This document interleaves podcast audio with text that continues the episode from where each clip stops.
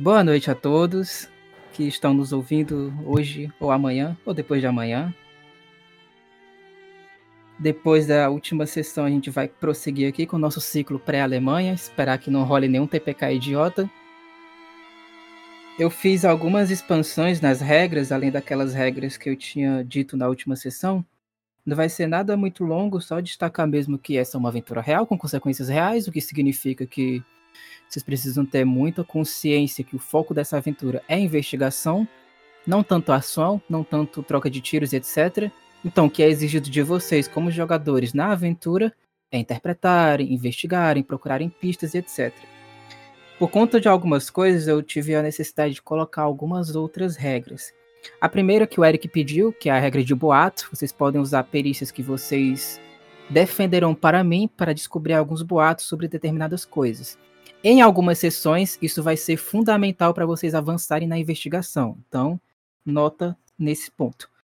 Outra coisa é que vocês perceberam, quem participou da última sessão, que a história estava encaminhando para vocês acharem que uma determinada pessoa era a culpada, mas não era. Ou seja, mais do que nunca vai ser necessário vocês terem muita cautela na hora de vocês investigarem.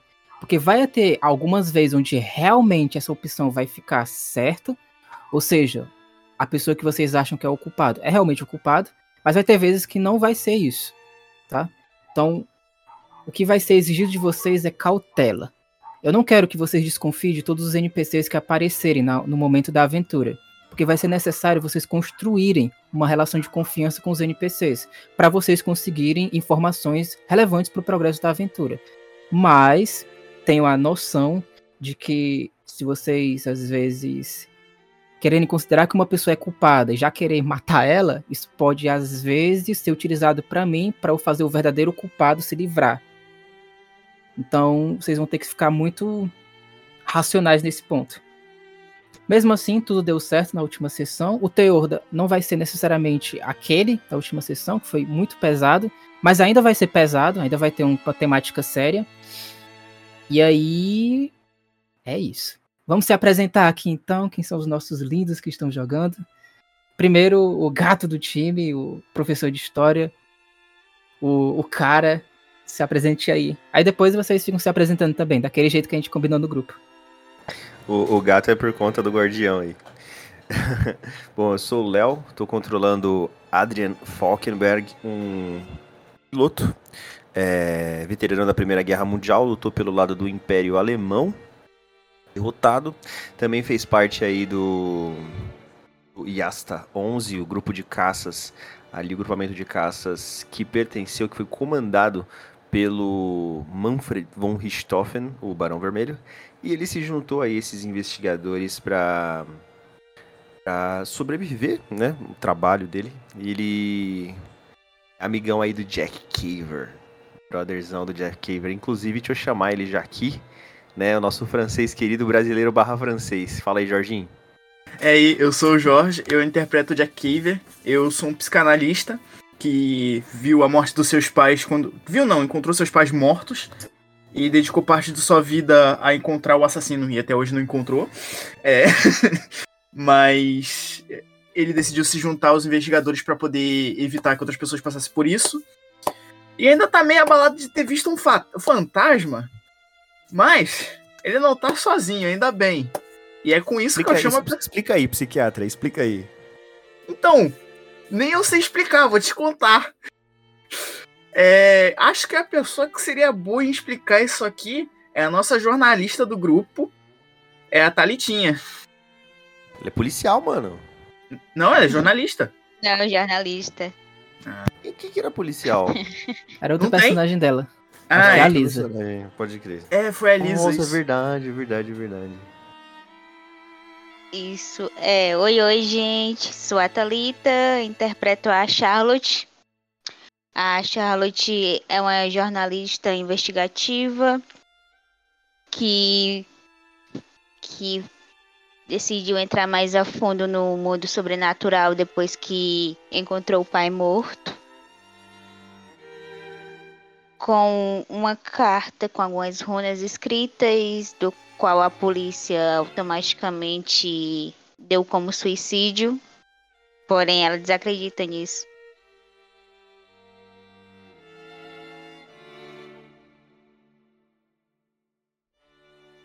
Terminou ou cortou, Thalita? Isso. Acho que Acho que cortou. terminou. Acho que terminou. Terminou? Não sei, eu tô entre os dois aí. Acho que ela, ela Como ia terminar e cortou. É, Engasgou aqui, foi mal. Faz parte.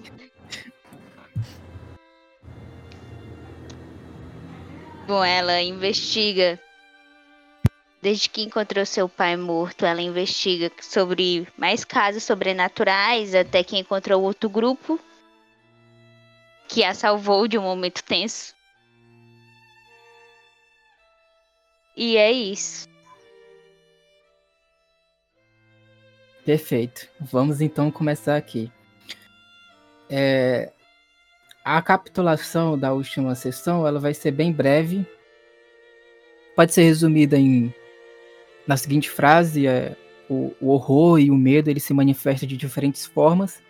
Algumas vezes por entidades que vocês se negam a acreditar que sejam deuses, outras vezes pelos próprios seres humanos.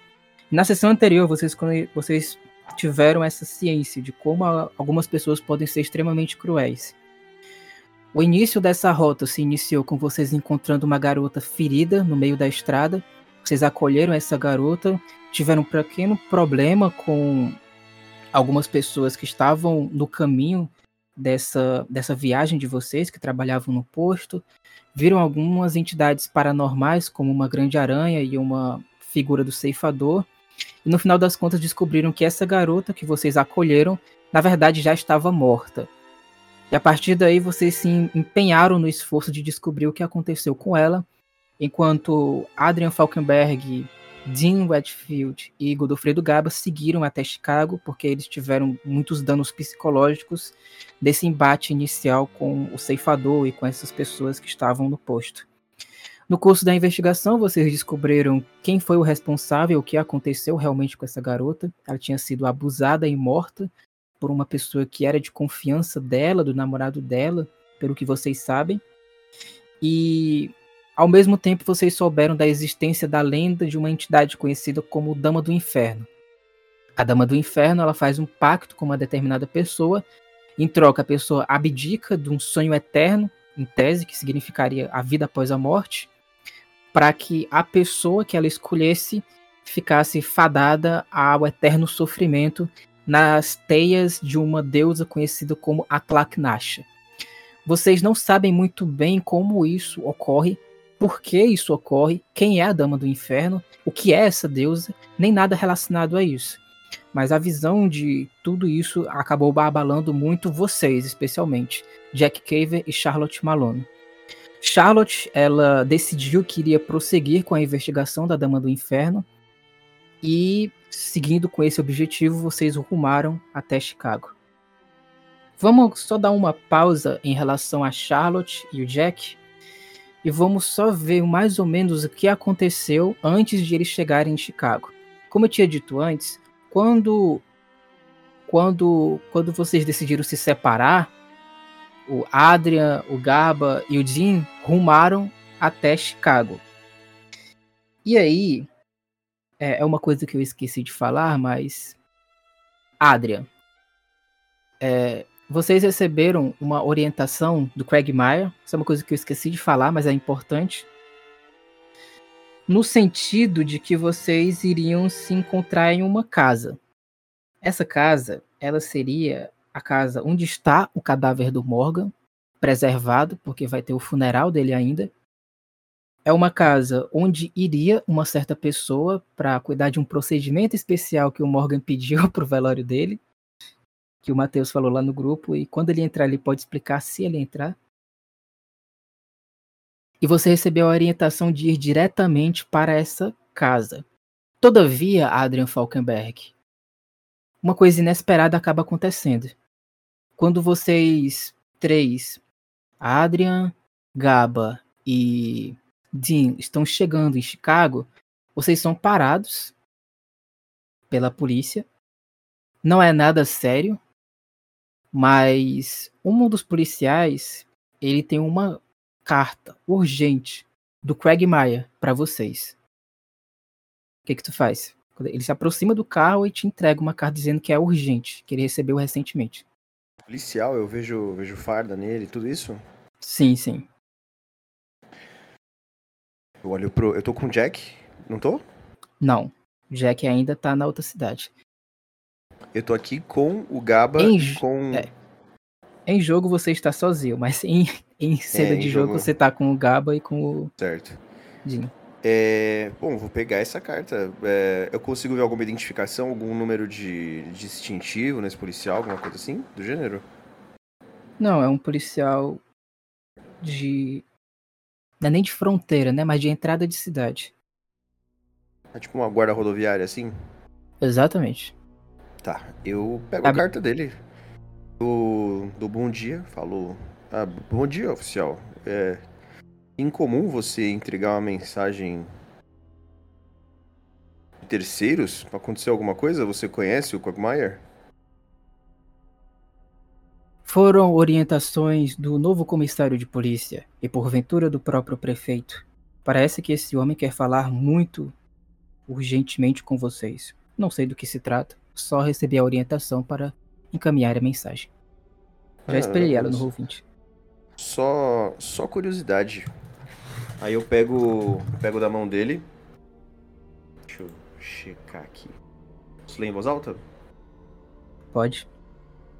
Diz o seguinte: Detetives, algo grave está ocorrendo. Na tarde do dia seguinte à viagem de vocês, eu fui atacado em plena luz do dia. Felizmente, Mr. Quack não estava comigo. O sujeito tentou me matar com uma punhalada no meio da multidão, mas eu consegui me livrar do golpe. O criminoso estava esquisito. Ele suava muito e respirava com dificuldade. A polícia chegou rapidamente após o ataque e conseguiu pará-lo, enquanto ele gritava como um louco. O novo Éden está por vir. O Dr. Strauss criava uma nova realidade completamente purificada e bela. Um mundo de carne e doença. Depois disso, ele simplesmente vomitou um líquido verde musgo nojento e desmaiou. Quando retornei ao escritório, soube de diversas ligações do Dr. Gerber, responsável por fazer aquele procedimento exótico solicitado por Morgan no testamento, pedindo para que eu para, para eu entrar em contato com ele com urgência. Eu liguei para ele, o doutor estava em Chicago cuidando do cadáver de Morgan para o funeral, e o doutor me disse que estava sendo perseguido por sujeitos histéricos e que não se sentia mais seguro. Ele aparentava muito medo e dizia ouvir sons guturais e gosmentos sussurrando pelo nome de Morgan, mas não conseguia achar a origem de tais macabras vozes. É, por isso prometi a ele que a agência faria tudo o que fosse possível para garantir sua segurança e assim liguei para o prefeito West. prefeito West. Solicitando sua ajuda. O prefeito garantiu que falaria com o novo comissário e que reforçaria o patrulhamento policial na residência onde se encontra Dr. Gerber e o cadáver de Morgan. Ele me pediu também para entrevistar vocês é, e tive que ceder, me desculpem. Todavia, desde então, não consegui entrar em contato com o doutor e temo pelo pior. Detetives, não temos ciência do que a ordem sarxista é capaz, nem tampouco sabemos o que eles podem querer com Morgan. Ele já está morto, será que não pode deixá-lo descansar em paz? Quando chegarem em Chicago, peço que investiguem imediatamente o ocorrido. O Dr. Gerber é um homem respeitável e honesto, não podemos deixar que nada de ruim ocorra com ele. Confio em vocês. Atenciosamente, Donald Quagmire, 27 de dezembro de 22. Tem um problema, Adrian. Você ainda tá bem transtornado por conta do que aconteceu. E os outros personagens ceifador. também. Sim. Então tu não sente nenhuma segurança em ir agora pra casa. É, não me sinto à vontade. O Adrian, ele lê aquilo, ele não, não se sente é, pleno em suas faculdades mentais, está bastante nervoso. Ele- o, o Gaba consegue ver o papel tremendo na mão dele assim, mas ele precisa tomar uma decisão. E ele fica murmurando algo como maldito West. De novo ele. Bom, a gente tá em Chicago, é isso? Vocês estão na entrada de Chicago agora. Na entrada de Chicago. Estamos voltando pra agência, é isso? Vocês iriam para essa casa que, a, que o que o Quagmire acabou de identificar. O problema é que se está acontecendo alguma coisa errada nessa casa, tu sente um pouco de medo. Lembrando que esse lema, o mundo de carne e doença, é justamente o lema que o Morgan sempre falava. Porque ele seria quando o Morgan, tu sabe, né, que o Morgan ele chegou a investigar é um laboratório que pesquisava as origens da gripe espanhola. Depois de muito tempo ele conseguiu entrar numa parte subterrânea desse laboratório. Lá ele achou somente algumas coisas meio nojentas, parecendo uma matéria orgânica viva que emitia justamente essas palavras: um mundo de carne e doença. O, o Adrian, ele ele meio que assim, essa informação ela tá guardada no subconsciente dele, mas ele ele ele não se sente tão incomodado com o mundo de carne e doença. Ele se sente mais incomodado do que está próximo dele do que ele investigou mais, que é o, o prefeito West. É... Ele vai então, ele vai com os companheiros dele para essa casa aí. Tem certeza? Tu tem a opção de esperar o dia seguinte para ir com os outros jogadores mestre... para tu ter pessoas para ajudar. Aí, chat, quando o mestre fala, tem certeza, eu sou obrigado a recusar. Eu penso Se bem, o Matheus falo... estivesse aqui, daria certo. Bem, mas como eu, ele não falo... está. Eu olho pro Jim, olho pro Gaba e falo, acho que isso pode esperar mais um dia. Perfeito. Posso ir pra gente, Passem... então? Tu escolhe onde é que tu quer ficar. Se tu quiser ficar no carro, eu vou pra agência, eu vou ver se eu encontro o Donald Quagmire lá. Não, ele não tá lá. Ele estava em Cleveland e o ataque foi em Cleveland. Ah, entendi. Entendeu? Ah, então beleza. Então eu vou, vou pra agência, que é um lugar familiar para mim. Aí que tá, não tem a, a, a, sede da agência lá, em Chicago. Não tem? Vocês estavam no sindicato que foi destruído pela família Mancini. E... Ainda tem um pedaço, tem a camada da parede. Exatamente. Falando nisso, a Mas... parte que sobrou foi o banheiro. Exatamente. Mas a parte restante ainda tá destruída. Ou ah, seja, ah, não, tudo, tu poderia bem, se hospedar em um hotel qualquer. Posso ir pro Pingo de Ouro lá, o. Boteco. Beleza. Tu vai deixar alguma informação com os guardas para quando o Jack e a Charlotte voltarem? Eu vou falar para eles me procurarem no Pingo Dourado. Perfeito. Se o guarda falar isso, eu, eu peço para ele assim o seguinte: falo, é, oficial, obrigado pela informação. Se você encontrar algum companheiro que esteja me procurando, é só você dizer para eles me encontrarem no Pingo Dourado. Eles vão entender. Bom, perfeitamente. O dia passa. Fica bebendo lá, que nem um bêbado no, no bar. Fica como lá? charuto. É, cara, o, o Adrian ele vai estar tá com o Gaba e com o Tim. Eles vão estar tá bebendo uísque, refletindo. É, o, o Adrian aproveita para desabafar um pouco com o Gaba ali sobre as coisas que ele viu. É, tá murmurando às vezes como, porra, será que isso nunca vai acabar? Que inferno, tá começando tudo de novo. É, ele fala pro Jim que ele não consegue dormir, que ele tem pesadelos constantes coisas estão piorando. E ele desejava que o Jack estivesse perto, porque o Jack ele tem técnicas ali que costumam fazer esses pesadelos diminuírem um pouco. Mas enfim, ele só só fica ali bebendo, fumando e reclamando. O dia passa. Eu queria fazer uma pergunta bem séria para você, é, Jorge, para você, é... Talita. Como é que vocês estão? Vocês estão voltando junto com o Vincent, né? Depois de tudo que aconteceu. Imagino que vocês estão bem maus pelo que ocorreu. Eu queria saber de vocês com detalhes como é que vocês estão. Vocês estão voltando agora daquela cidade onde tudo aconteceu para Chicago. Cara, o Jack, ele tá fazendo de tudo para pelo menos a aparência dele parecer que ele tá de boa. Porque ele tá do lado do Vincent, então ele quer continuar mantendo o garoto com esperança melhor do que ele pode, ele estaria normalmente, né? Mas, cara, o Jack tá destruído com que, com o que aconteceu e tudo que ele viu, cara. o Jack já tinha visto a, a ruindade humana, tudo que um ser humano pode fazer, mas ele não esperava coisas a esse ponto.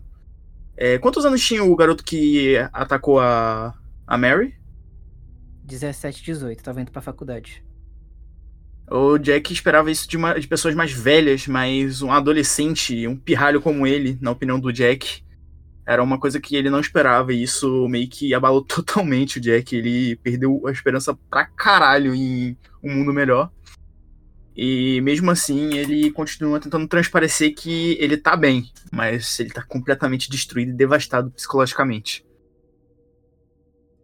E você, a Charlotte, Charlotte? também. A, a, Charlotte tá bem mexida com o que aconteceu com a, com a Mary. Mas tá mexida principalmente com a situação da Rose e da Sherry. Ela não conseguiu dormir. Ela só conseguiu fo se focar no, no caderno que ela tem de anotações. No que ela nota o que ela viu e o que ela soube sobre a, a entidade, como foi feito para convocar aquela criatura. E o pensamento dela é unicamente livrar a Sherry e a Rose daquela situação, daquele emaranhado. Beleza. Nesse exato momento vocês estão já entrando na entrada de Chicago, quando mais uma vez a polícia rodoviária ela para vocês. Fala, Opa, vocês podem parar só um instante? Claro, claro. É, bom, eu recebi essa, essa carta aqui para encaminhar para vocês. Vocês são da agência Craig Meyer, não é? Exatamente. Sim. O senhor dono de Craig Meyer, ele pediu com urgência para entregar esse bilhete. Aí entrego também o bilhete para vocês. Hum, Aí vocês veem todo o conteúdo. Tinha uma outra, umas outras pessoas que vieram e um, um, certo, um certo senhor, o nome dele, ele era loiro, ele disse que poderia, ele poderia esperar vocês no biquinho de ouro. Ah, entendi, entendi, certo. Uh, obrigado pela informação e obrigado pela carta. Já que tu percebe urgência grande e gravidade. Na verdade, o que passa pode passar pela tua cabeça e pela cabeça da Charlotte, também do, do Alexander, né, que estão aí, o que, que diabos querem com o corpo do Morgan? Pode haver em vocês um, um, interesse religioso e sacro de preservar o corpo do amigo de vocês para que pelo menos ele consiga dormir em paz no, após o funeral, ou até um temor do que, que eles querem fazer com ele. É, é algo que é tão assim surreal que pode gerar muita apreensão em vocês, outros sentimentos que vocês, se quiserem, podem falar agora. Cara, o Jack tá apreensivo porque tudo que ele quer dá o funeral que o, que o Morgan merece depois do sacrifício dele. Mas ele, ele lembra do Morgan falando dessa. da ordem sarxista. E o Jack sabe qual o potencial que esses caras têm. Ele sabe que, o que, que eles podem chegar a fazer. Ele imagina que eles querem alguma coisa relacionada ao corpo do Morgan por causa do ritual que rolou, tudo que rolou com aquele. Com, eu esqueci o nome dele, mas o bicho que a gente derrotou, os pilares do apocalipse que a gente parou. Ele sabe que pode ter alguma coisa envolvida com isso, então ele fica muito preocupado em relação a isso. E com tudo que pode vir a acontecer. Você tem algum pensamento peculiar, Charlotte? De preocupação e estranhamento. Eu, a Charlotte fica pensando o que que diabos eles querem com o corpo do Morgan. E o pensamento dela é: será que nem depois que a gente morrer teremos paz?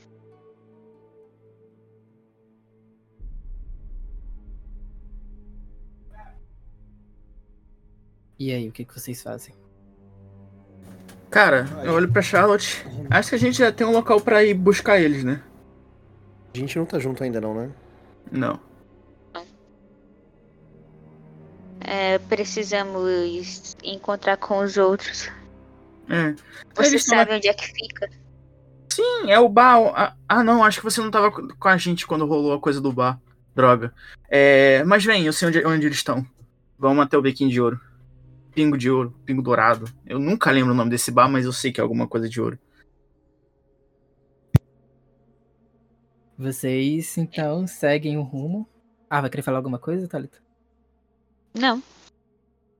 Vocês seguem o rumo de vocês até o, o dito bar. Lá, para fins de contextualização, o Alexander vai se retirar e vai para outro canto, vai sumir, como sempre. E vocês só veem lá no bar, o bar tá tipo fechado. Tá tipo, como é que tu tá no bar? É, Adrian. Cara, o Adrian, ele, ele vai estar sentado numa mesa, é, sentado em, um, em uma mesa, ou mesa, sei lá, enfim. O Adrian, ele vai estar sentado com a, a camisa aberta, assim, no, no segundo botão, é, a gravata bem frouxa e com um copo de whisky na mão. Tem um cara tocando blues, assim, num, num contrabaixo e num piano, de uma maneira bem triste.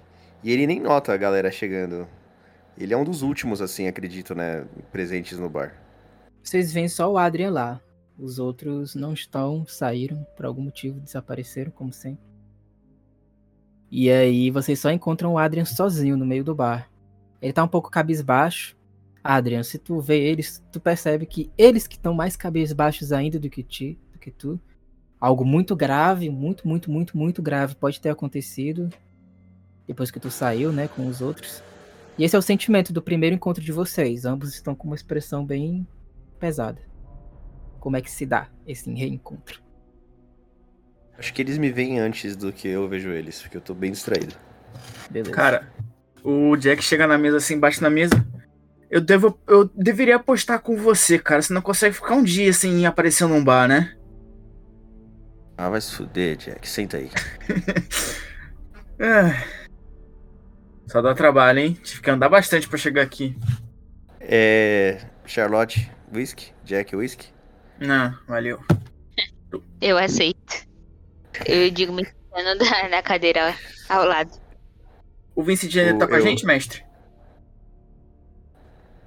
É uma. É... Ele tá? Eu pergunto isso daí pra ti. Ah, então, é, como a gente ainda não passou no Jordano, eu levo em consideração que sim, porque a gente não citou em momento nenhum que foi lá. Então, pra manter o segmento certo da história. É, não, assim, como o. Tu vê uma, uma gravidade no que vocês podem ver daqui a pouco, fica até o cargo deixar ele em outro. em outro Ah, tá. espaço. Então, é, nesse o Jack momento aparece o Jim Redfield. de fora, assim, Aleluia! atrasado. Mateus, tu quase que ia perdendo um confronto relacionado ao arco do Morgan. Fiz com tanto carinho. Vai perder essa sacanagem. Vou antes antes de, de, de dar prosseguimento, eu, eu chamo o garçom e falo: Doni, mais Opa. uma dose de uísque e um. E um leite pro garotão aqui. Ó, claro. Mas tu vai permitir que ele faça parte disso, Jack? Da família Jordano? Não, não, ele não. Não, não. Da. Não, não, eu só trouxe ele pra apresentar pra galera realmente o garoto e depois vai falar pra onde ele tinha que ir, vai dar as Beleza. direções pra ele. Adrian Falkenberg e Jim Redfield. Vocês veem um garoto muito magro, esguio, um pouco triste. Adrian, especialmente você que já viu muitas pessoas que tiveram que encarar a dor do luto, tu reconhece o luto imediatamente nele. Isso é uma experiência que é clara pra ti, porque tu passou muito tempo da tua vida, infelizmente, sofrendo isso e vendo outras pessoas sofrerem isso por conta da guerra. Tu vê nos olhos desse cara, desse garoto, né? Tem uns 15 anos, ele é muito magro, ele tem tipo óculos, tem um cabelo. Tem um cabelo liso, marrom. Ele tá vestido com aquela blusa social, xadrez, com um colete. É muito magro, um pouco esguio e também um pouco nervoso com o que tá acontecendo. Além da própria expressão de luto nítida que há no rosto dele. Cara, é. O Adrian, ele. ele se aproxima. Garoto com 15 anos de idade. Aproximadamente, né? O garoto olha pra ele, alguma coisa do gênero assim? Não. Tá desviando o olhar. Chego perto dele e falo. E aí, garoto? Você já fuma? Adrian, não desvia o moleque. Deixa Não, o garoto. Não. Eu, eu nunca fumei, senhor. O, o, o, o Jack tá me censurando, é isso? Exatamente, o Jake olha assim pro- pro Adrian. Não começa a levar ele pra esse lado, deixa ele do jeito que ele tá. Eu vou usar isso meio que como uma ponte de humor, tá ligado? Pra me aproximar do garoto. Falo, tá vendo aquele cara ali? Aquele cara ali ele vai te levar pro caminho careta. Se você ficar perto de mim, você vai estar no caminho da hora. Entendeu? Como É que ele caminho- reage? Pode falar. Ele fica muito surpreso olhando assim. Não entende Adrian. muito bem o que tu quer dizer com careta. Legal. Só fala. "É, Certo, senhor. Certo. Escuta ele não, Vincent. Ele só tá falando isso porque ele bebeu uísque demais, como ele sempre faz. Ok, Jack. Eu tenho que levar ele pra ver o meu, meu psicanalista de novo. Acho que ele vai gostar de uma visitinha. Eu bato na mesa. Para com essa porra! Para com essa porra! Eu já falei pra você que eu não vou ouvir esse, esse Freud de novo. Falei, Qual é? garoto, Ele só falou você- do pai. Se ele falar do Freud, você não vai, garoto. Você não, Não, vai. eu não vou. Ele não vai conhecer ele, já tem eu aqui. Ele não precisa do Freud. Ele fica Quem um pouco precisa do confuso. Freud quando tem você? Aí eu levanto o uísque assim, ó. Quem precisa do Freud quando tem você? Aí assim. Exatamente, cara, você entendeu tudo. É Aí escala, eu viro- né? O Jack precisa do Freud, mas vocês precisam do Jack. Eu viro assim pro Vincent, É o enfim, do Vincent, aqui não é o local pra você, então você tem que ir pra ir pra casa do Jordano. Aí eu passo toda, todo o caminho que ele precisa fazer. Ah, então você Jack, vai mandar ele pros Jordano. É, é o local mais seguro que vai ter pra ele. Ele não tem pai nem mãe. Seguinte, Jack, tu vai ter que Ele não pelo menos pode deixar uma fumar? cartinha. Não pode Hum, Sim, eu beber. escrevo uma cartinha com meu nome ali, avisando o Papa e tudo mais, com a minha assinatura. Fala assim, entrega isso aqui pro Papa também, falando um pouco do que a gente passou, eu e o Gaba, e explicando porque o garoto vai aparecer lá. Engraçado, ele não pode fumar, Essa- não pode beber, mas ele pode ir pra máfia, né, Jack? Isso, isso Olha. é, é pra Giuseppe Giordano? Exatamente. É pro Papa. Uau. Cer- Certo, certo. Bom, Vai até Enfim, lá. hipocrisia. até mais, Jack. Até Aí sai. mais. Eu olho pro Adrian. Você tem onde mandar pra ele? Você tem pra onde mandar ele? Hein? Então pronto, tá fechado. Acho que eu tenho mais razão do que você. Eu, eu tenho um lugar pra mandar você, Jack. Não vem com essa história de novo, não. Essa história de novo, não, cara. Ai, ai. Atualizem aí o Jim sobre o que, que tá acontecendo. Lembrando que é urgente, tá? Então, Jim, é o seguinte. Deu merda. Um ca- Deu Tem merda. um cara querendo profanar o corpo do seu tio e a gente vai lá arrebentar com ele. Como é que é? Como é que é? Eu só saí pra fumar. Eu, eu viro, viro o uísque assim, eu dando uma golada só, blup, bato na mesa e falo, e a gente vai acabar com ele, cara. Quem é o desgraçado? A gente não sabe. A gente sabe que tô tentando atacar um médico que queria fazer, que ia fazer o, proced- o procedimento que seu tio pediu. Alguém Mas- ia ir pra ele a carta? Pra Deixa eu ler aqui. orientar Eu melhor. dou, eu dou. Vai lá, vai lá.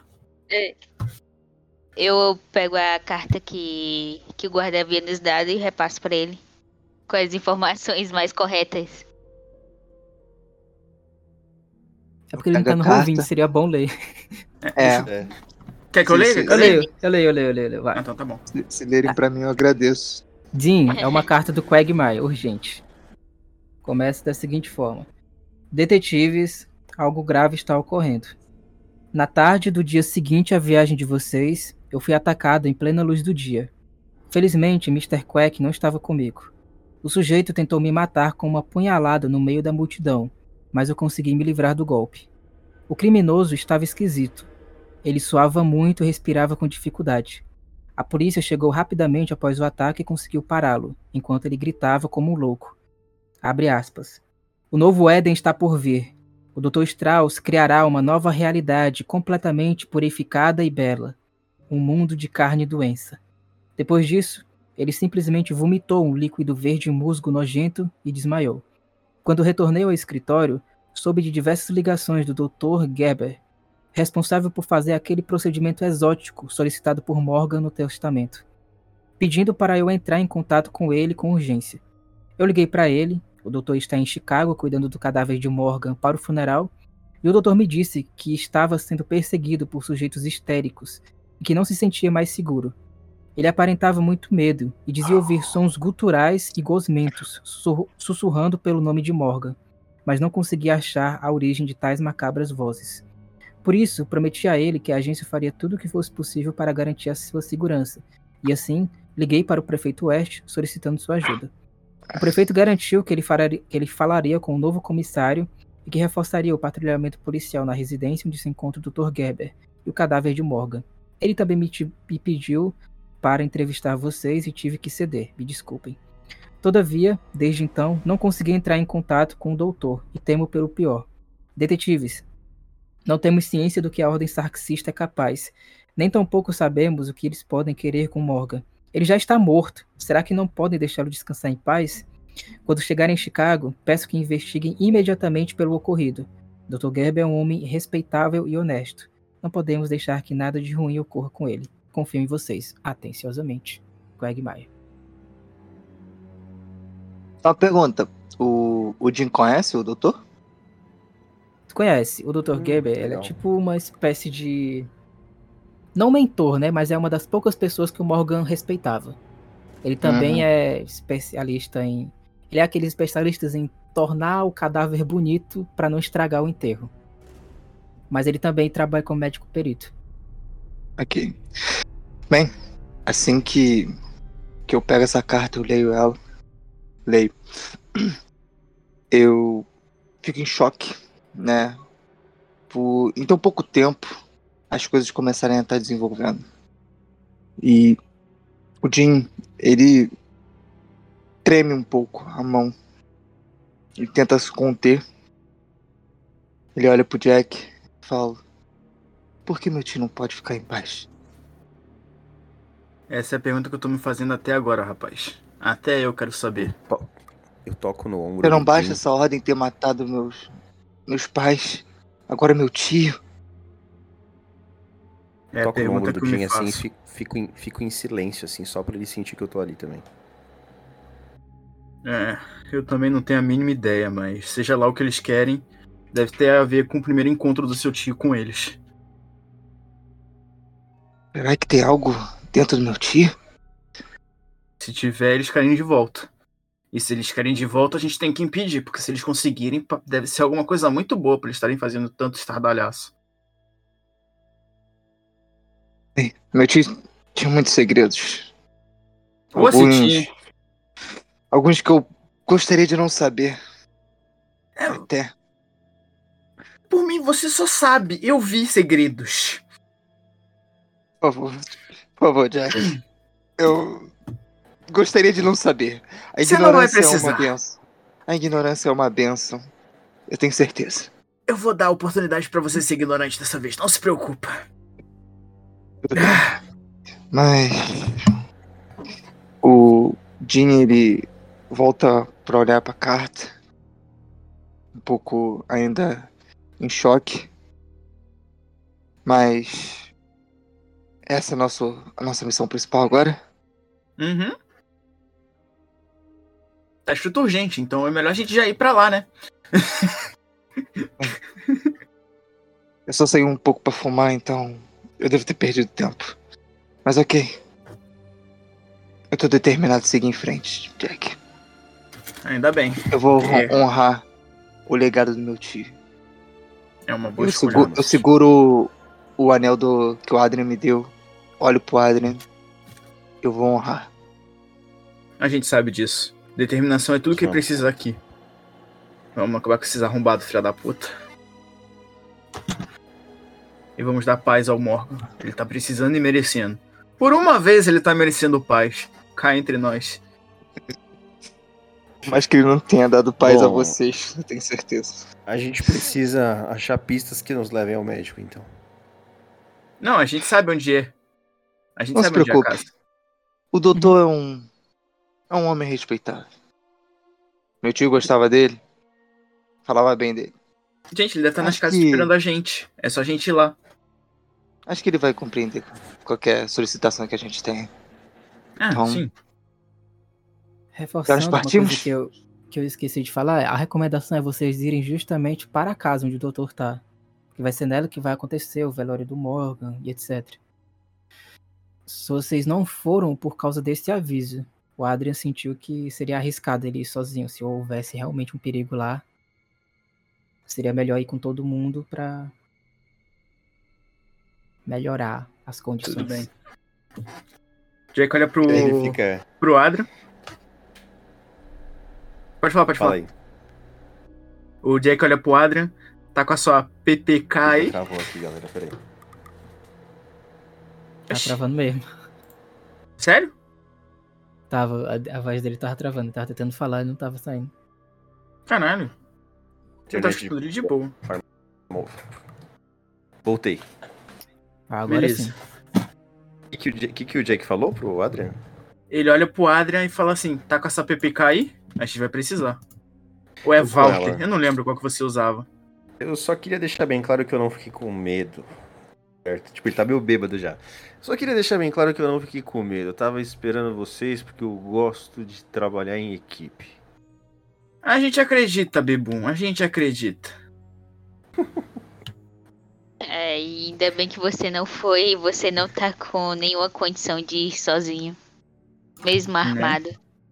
Eu só bebi porque eu não tô conseguindo dormir direito, tá? Só, só por isso. Desde quando você consegue dormir direito, Adrian?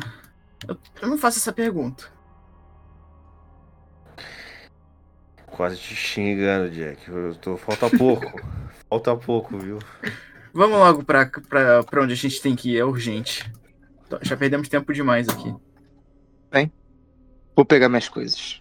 Aí o, o Jin se sa- sai e começa a juntar as coisas dele.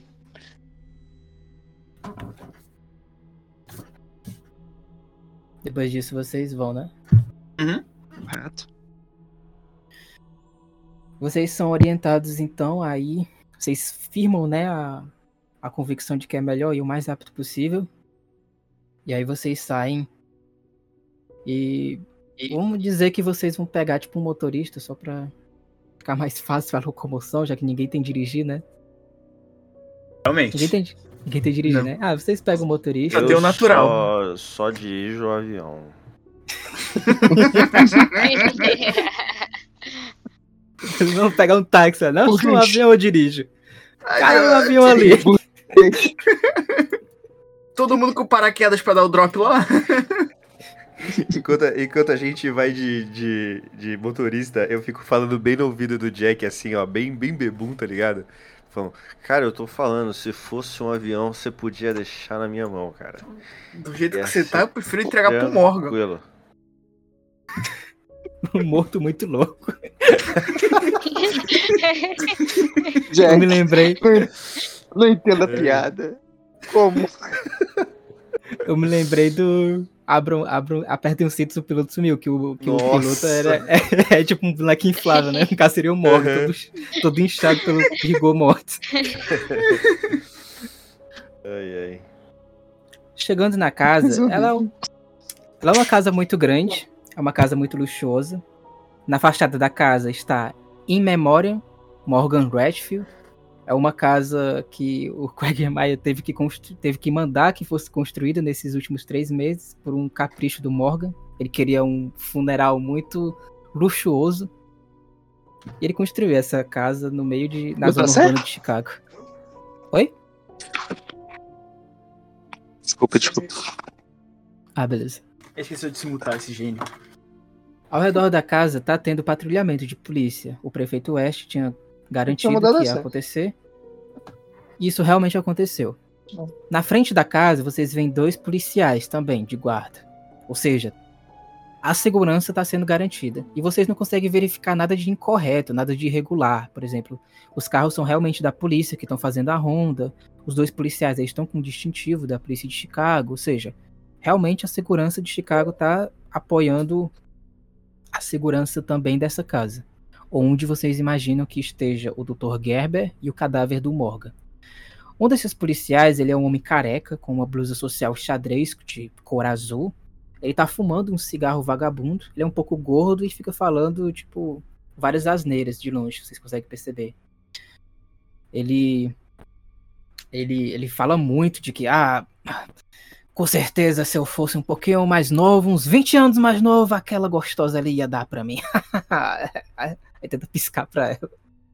Não dá certo, obviamente. Inclusive, ele pisca pra ela, ela pega, ela chama uma das viaturas pra denunciar ele. Aí eles tentam acalmar dizendo que ele é um policial. Ela fica muito surpresa. Olha, eu queria denunciar aquele cara ali. Ah, ele é um policial, senhora. Ah, O outro, do lado dele, é muito mais gordo. Ele tem aquele cabelo passado a mil e um gels. Ele tá vestindo um colete marrom, uma blusa social branca. Ele tá comendo um pão de queijo, mas ele é muito estabanado, de maneira que vocês percebem que o queijo ele tá derramando na camisa dele. Até a camisa dele tem também outros traços de tipo ketchup, maionese, etc. Fala, nossa, essa comida é muito boa. Ele fala muito alto, ele fala gritando, ah! Ah, que delícia! Hum. Aí ele pega ele pega um, ele pega aquele suquinho de laranja. Aí ele fica tomando o suquinho e falando, ah, que delícia, cara. Caralho. E- ele não fez. Não, não, não. Não, não, E esse- não. São os dois policiais que estão na frente da casa fazendo a segurança. O que, que vocês Porra. fazem? Deveria considerar isso. Eu olho pra todo mundo assim. Eu deveria considerar isso segurança? O cara tá perdendo pra um queijo, velho. Era melhor deixar sem ninguém, seria mais seguro. Eu tô Apesar que impressionado que ele importou um pão de queijo do Brasil. Eu também. Eu, eu ia falar isso também. Não, a gente, pelo menos, Charlotte, dá pra dizer que a gente já tem um muro aí, ó.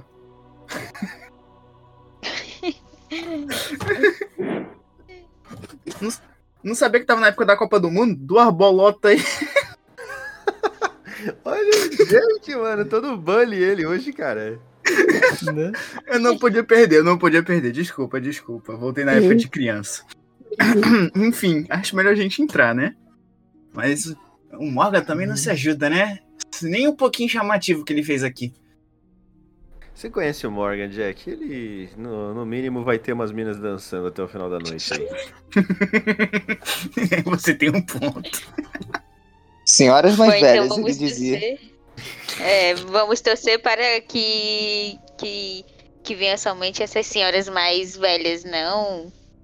A gente querendo arrancar nossa pele também. É, sim. Uma pergunta, a Mas esse- bibliotecária morreu, né? Uhum. Morreu. Eu achei que só a amiga dela tinha morrido, não ela. Me livrei de um casamento à toa, podia ter, ter ficado com a herança. Morto não recebe herança. E aí, É vocês se aproximam dos. Vocês vão Sim. perguntar alguma coisa pra eles ou só vão falar que vocês vieram Cara, que vão eu, entrar? eu vou com o que o- a galera quiser. Já zoei eles o suficiente, não quero abrir a boca, não. Eu vou, eu vou dar um passo à frente. É. Eu falo. Boa noite, oficial Deb. Boa noite, oficial Lloyd. É, eu queria. Hã? Não, meu- meu nome é. Meu nome é Clausen, ao outro. Não, meu nome é Hitchcock. O que tá com queijo. É, Hitchcock. Isso aí. Hitchcock, acerta o galo, é isso? É, é, oficial, boa noite. A gente veio aqui para o velório do nosso companheiro Morgan. Ah, veio, veio um sujeito também. Ele tava bem esquisito. Ele já tá aí dentro. Na verdade foi bem esquisito, a gente tinha que ficar lá dentro, só que ele pediu pra gente ficar do lado de fora. Muito estranho. A outra é, é realmente muito estranho. Bom, vocês vieram fazer a segurança e ficaram do lado de fora, é isso? É, mas ele pediu, ele exigiu na verdade. Ele tava tremendo muito, ele ele, é- tava uma respiração bem pesada, enfim. Ele tá em uma ele sala. era algum oficial? Não, ele é o doutor que disseram que era pra gente fazer a, a segurança aqui. Parece que tava tentando ameaçar ele, né?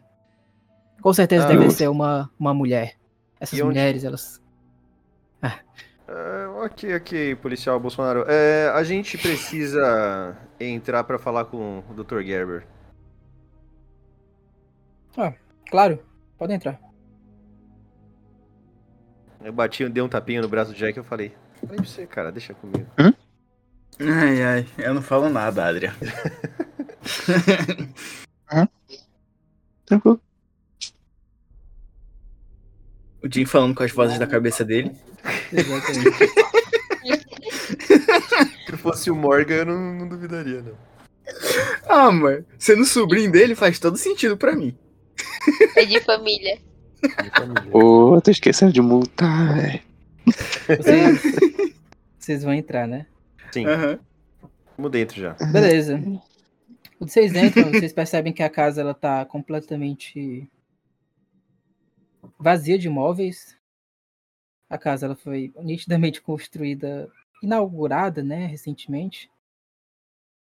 E dá pra perceber que ela tá um pouco vazia ainda de móveis. Provavelmente vai chegar alguns móveis para organização do velório. Só que quando vocês entram, vocês percebem que existe um estranho ar frio dentro dela. Muito mais frio do que do lado de Ai, fora. Caralho, vai começar isso de novo. Ah, não, é porque é velório, pode crer. Faz sentido. Vamos é, todos é morrer. estranho. Tecnicamente era pra ser mais frio do lado de fora, não do lado de dentro. Vocês conseguem escutar um som bem pesado de uma respiração em uma salinha que fica um pouco mais à frente da entrada, onde vocês imaginam que esteja o doutor. A respiração é, É, muito pesada, Todo mundo existem ouve? sons muito altos, sim. Sons muito altos, contínuos, que parecem ser um som de um batimento, aparentemente cardíaco, além de alguns sons que parecem ser mais ou menos gozimento. Vocês podem Caralho. fazer um teste de escutar para tentar saber exatamente o que está acontecendo por trás da porta, que por sinal está fechada. Mas aí você me quebra. Peguei o Ai, Você coloca o, o Adrian aqui na, no- na tela pra mim, pra eu fazer o teste? Calma aí. O Jack olha pro Adrian. Adrian, a arma. Foi. Tá aqui, eu tipo, coloco a mão assim na cintura e falo, tá aqui. Então, é, deixa eu preparar ela. Cadê aqui? Nossa. Vamos lá, testar minha sorte hoje. Nossa, extremo. Já conseguiu? Jack, E a Charlotte também. você, Aí deixa o Jack. Não vou nem rolar. Jack e Ch- Charlotte, vocês escutam as seguintes palavras. O som a qual essa palavra está relacionada também é igualmente um som de respiração muito pesada. E as palavras, elas deixam vocês um pouco esquisitos. Vocês se aproximam um pouco mais da porta para saber o que está acontecendo por trás dela. O som de batimento cardíaco parece mais forte ao lado desse som gozimento. E a porta, por sinal, ela fica bem mais fria. Mas vocês escutam as palavras de quem está de trás dessa porta. Há um som muito esquisito que eu não sei como descrever, mas é como se alguma coisa gozimento estivesse caindo no chão em pedaços. Vocês escutam as seguintes palavras: Morgan. Não esperaria um fim mais digno de você, o mais brilhante de nossos comuns. Felizmente, nesse estado você está mais próximo do Éden prometido pelo nosso Salvador. Que alegria, que felicidade, que ternura o aguarda além das amarras mundanas. Ainda que eu saiba que seus aparatos sensitivos já não funcionam mais, preciso encaminhar a você uma mensagem de nosso Messias. Morgan, essa é uma mensagem do Dr. Victor Strauss. Você voltará. Você terá a graça de participar do novo mundo arquitetado pelo doutor. Um mundo sem as limitações estúpidas dos frágeis corpos humanos. Um mundo belo inteiramente renovado. um mundo de carne e doença! O som gosmento fica mais forte, como se alguma coisa estivesse descascando. E vocês sentem que o ar frio fica mais, mais e mais forte enquanto que o batimento cardíaco aumenta ainda mais. O que, que vocês fazem? Cara, eu olho pra eles, meio que sussurrando essas palavras. Olho pra eles. O que a gente faz agora? Não sei. O Jim vai abrir a porta com tudo. É, força. Tá trancado. Tem que arrombar. Ei, Nem teve um ouvinte ainda que eu não sei minha senha. Puta. Joga um DC aí no Discord. É, vamos lá. Vai lá, É, faz a boa, vai. Você tem quanto de força? Tem 60. Ah, tá bom. Acima de 50, tá bom. Já não é É, mais o menino é 50-50. forte. É, pô, já não é 50-50, tá bom.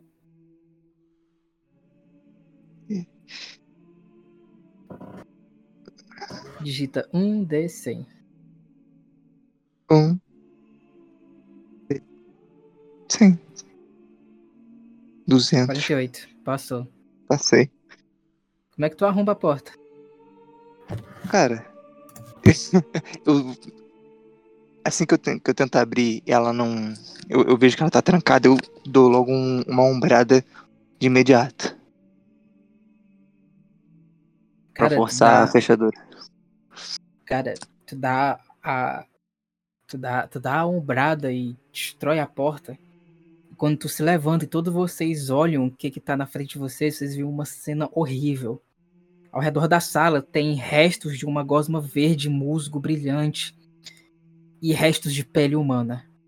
Colado na parede esquerda tem um material orgânico gigantesco de textura esverdeada, liberando um pus vermelho e pulsando como se fosse um coração. E perto da esteira onde vocês encontram o cadáver do Morgan preservado, está o que parece ter sido antes o Dr. Michael Geber. Ele tá em pura carne viva, tá escanificado, tá escalpelado, tá com os olhos inteiramente verdes, vidrados, sem piscar, porque não existe nem sequer mais nenhuma pele. Na carcaça em pé que tá na frente de vocês, vocês podem notar um pus amarelado de caráter gosmento enquanto ele ri sem parar. Cara, é uma cena que é muito horrível porque principalmente o cheiro ele é muito nauseante. É um cheiro de podridão que vocês nunca viram antes na vida de vocês. Meus amigos, vocês todos vão precisar fazer dois testes. O primeiro é um teste de constituição. Só que eu vou precisar falar a consequência desse teste. Se vocês falharem, vocês vão vomitar e ficar com um dado de penalidade para todas as ações seguintes, além de automaticamente precisar de um teste sólido ou extremo, dependendo da dificuldade dos testes seguintes. E o segundo teste é de sanidade. E se vocês falharem no teste de sanidade, vocês vão pegar fobia por sangue. Que vai ser péssimo para todos Vamos lá vocês. então. Primeiro Constituição, né? É, Passei. passei. Ah, Agora, Chega- lascada. Passou, Agora eu agora, meu Deus, agora é o teste em que se o, o, o Jack não passar, a gente tá muito fudido, porque o Jack é o médico. Pera aí, primeiro Jim. Joga aí a tua constituição. 64. eu Acho que eu não passei. Eu tenho 50? Rapaz. Jim, cara, quando tu arromba a porta com o ombro e tu olha aquilo, cara, tu vomita imediatamente. Cara, tu vomita muito, é muito nojento, é uma cena muito grutural, tu vê tipo uma gosma muito. É, é, esse- o sentimento de náusea é tão forte que tu não consegue sequer conseguir controlar a respiração. Vocês veem o Jim vomitando desesperadamente enquanto o som de putrefação ele acaba assolando as narinas de vocês. Vocês provavelmente nunca vão conseguir se livrar desse som, não pelo menos tão cedo. Agora é o principal, é o teste de sanidade. Conta, mestre, já que o bicho é todo gosmento, por que, que vai ser fobia a sangue? Só pra entender mesmo. Eu falei sangue? É, falou. É, Não, não, não, falou é, é, é coisa gosmenta. Ah, tá, que susto, tá, não. É, sentido, falhei na mal, sanidade, 98. 98, tu vai perder o total de sanidade, tu perde. Vocês necessariamente Passei. vão perder um de sanidade. No caso do Adrian, o teste né, Eu de passei. sanidade pra perder é um D8, então falei. tu vai perder 9 de sanidade. Eu tirei Deus, quatro. fudeu. Não. Tu, tu tirou extremo, então tu vai perder toda a sanidade. Extremo não, é, é desastre. Foi 98. Caralho. Unidade indo pra Vai casa do cavalo, caralho, viu, tropa? Né? É, Thalita, tu vai perder um de sanidade. Tu também, Jack. Tu também, Edinho. Todos vocês perdem necessariamente um de sanidade para essa visão. Só que a Thalita vai ter que tirar um D8 também. Ai, ai. Eu tô ferrada. Caraca, não sei acende nada, Jesus. Tá, Jim passou porque ele tirou 68. Eu tenho que avisar na live, já que não Oito. tá aparecendo por enquanto. Meu Ai. Deus! Caramba. Fudeu. Quanto que ela... fudeu, perdeu fudeu, fudeu. Perdeu 8. Perdi oito. Hum, Caramba. Sexta-feira 13, pessoal. Porra. Caralho, eu tô com Falkenberg. 28. Você tá com 41 de sanidade agora. Tu vai pegar fobia a qualquer tipo de coisa gosmenta. Qual- qualquer tipo. É, Pensei merda. Pensei qualquer tipo. merda. Fodeu. Ah, Thales, tu tá com quanto? Tá com. Eu tô com 28. Ai. todo mundo morrer. A personagem da Thalita é que mais perdeu sanidade de uma forma rápida, cara. Ela tá competindo com o Adrien aí. A sanidade do Ô. Adrian era 48, né? Era Tá com 39, né, Adrian? 39. Ô, Guardião. Assim que eu. Que eu puder falar alguma Muda pra coisa. mim aí, Guardião, que eu tô com o teclado fudido. Por favor. Me avisa. Meu Deus do céu, de novo! O que acontece com esse anime aí, galera? Tô Começando a achar. Suspeito.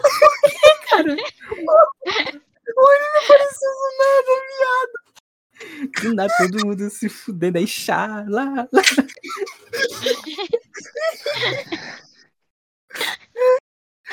Você não tá vê entendendo. que o bot. É pra recuperar a sanidade, mesmo. Thalita, Ai. faz um teste de inteligência pra tu não ficar com ataque de pânico. O Adrian não vai poder porque foi 98. Ela não trocaria de, de personalidade, não, né? Tu perdeu sanidade, então tu agora vai trocar de personalidade, bem lembrado. Ui, ok. Esquece esse Mas teste, no tu vira a caso- Maura. Ah, A sanidade quem caramba. perde é a Charlotte, tá? Ok. No caso, a inteligência vai ser da Maura? Não, não, não, esquece. A regra é que quando tu perde Ok. sanidade, tu vira a Maura. Tô entendendo nada.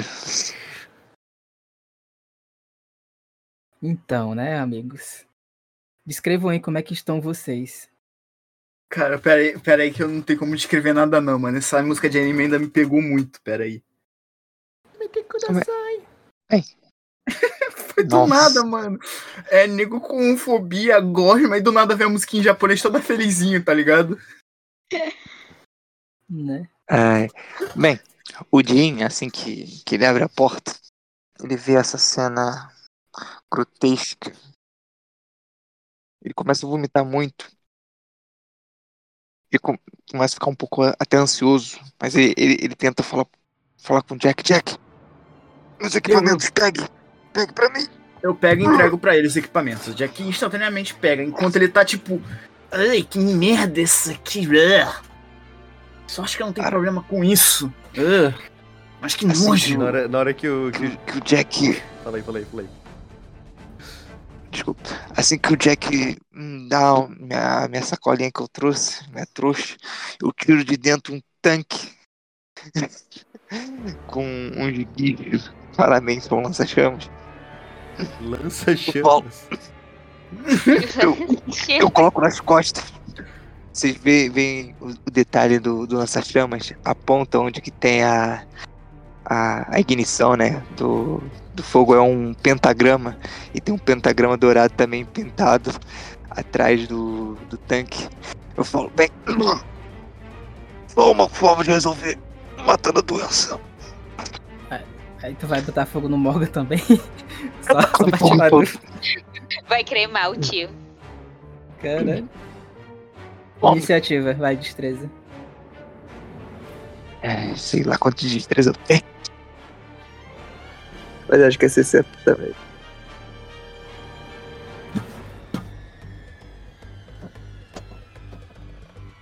É um. Não, o de. O bagulho tá demorando muito a aparecer. Vê quanto saiu aí, gente. 23. 23. 23. 23 acho que é extremo. 60, metade, não é. Não, é sólido só.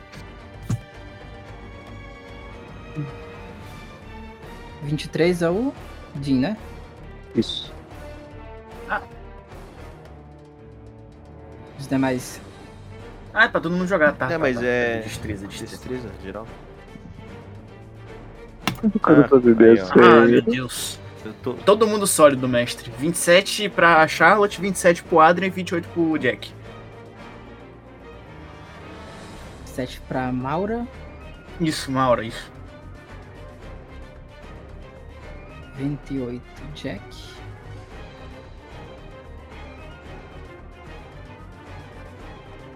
Sete.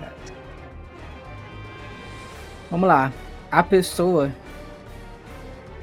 que outrora era o senhor Michael Gerber tem 50 de destreza. Então vamos jogar aqui.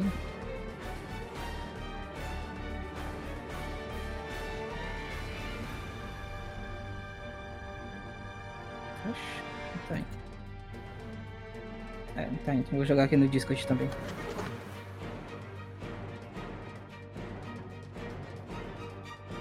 Esse daqui é do cara que tá escalpelado. Ele tem também? Tem. Iniciativa? Tem, Caralho. tem. 18. Escalpelado.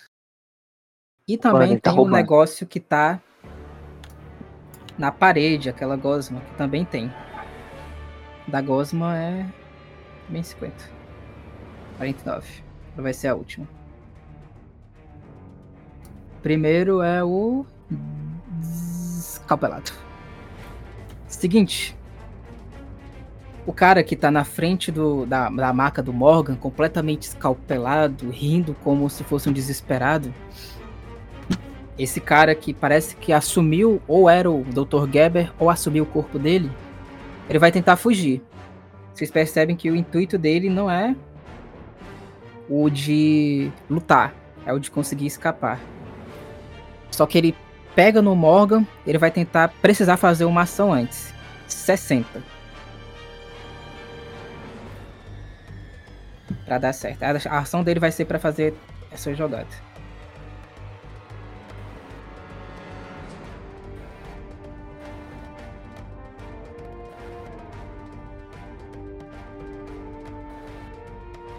Ah, Foi um desastre bonito. Nossa, que coisa linda! Cara, ele vai tentar. Ele ia tentar pegar o corpo do Morgan. Só que o braço dele cai.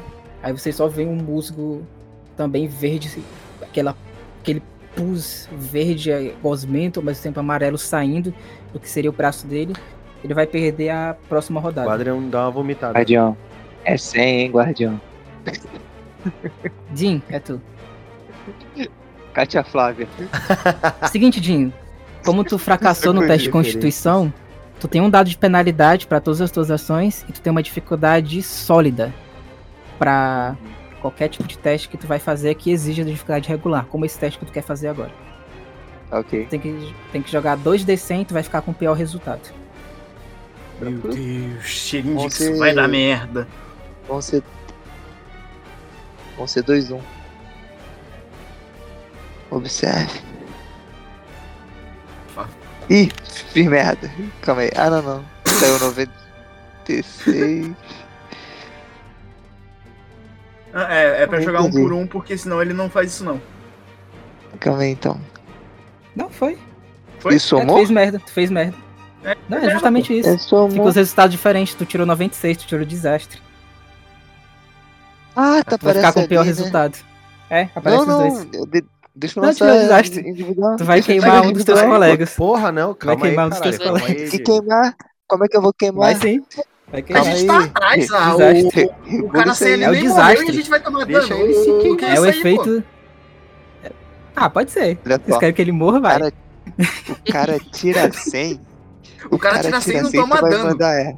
O Matheus tira 96 e ele quer queimar a gente. Ele quer churrasquinho hoje. Tá vendo Safado. como é que ele é, né? Ditador. Ditador. Chamar, Aí- o, chamar o aí vai- Supremo vai Tribunal, querer- chamar o vai Xandão pra e- conter essa. Vai querer ir lá Vai, e chama, vai- chama o Alexandre de Moraes aí, apela. Eu vou, eu vou passar a rola lá, lá na cadeira do Alexandre de Moraes lá. Vai se ferrar, parceiro. Tá, ele tirou 100, o braço dele cai, os dois, os dois, os dois pés também dele caem. Ele tá Ah, imobilizado no justo. chão. Ah, Justo. claro. Agora sim. E agora tu vai morrer. Joga aí o dano. Tu vai Eu vou morrer. tirar. Eu nem sei. Nem sei como, com, com quanto de dano dá um lança-chamas. Porra, o cara pega a arma e nem sabe o dano. Não, Porque Ai, ai, eu, eu velho. deixei tu- tu- tudo na ficha, eu não tenho nada. Aqui. Ai. Calma aí. É, eu vou ter que, vou ter que pegar o. Ah, na moral. Vai, vai um, um, D, um D10 mesmo, dane-se. Vai? Não, 2 D6. Um D10 ou 2 D8. 2 D8, que é lança-chamas. 2 D8 mais 2D8. 4. Essa é a minha 2D8 proposta. mais 4. Tá bom. 2D8 mais 4. Um ditador mesmo, né?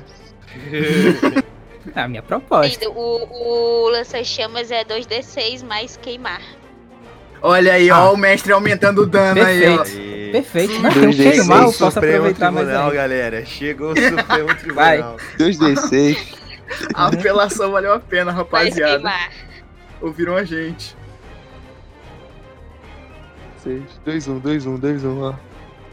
Oito. 8. Faz teste de constituição D8. de novo.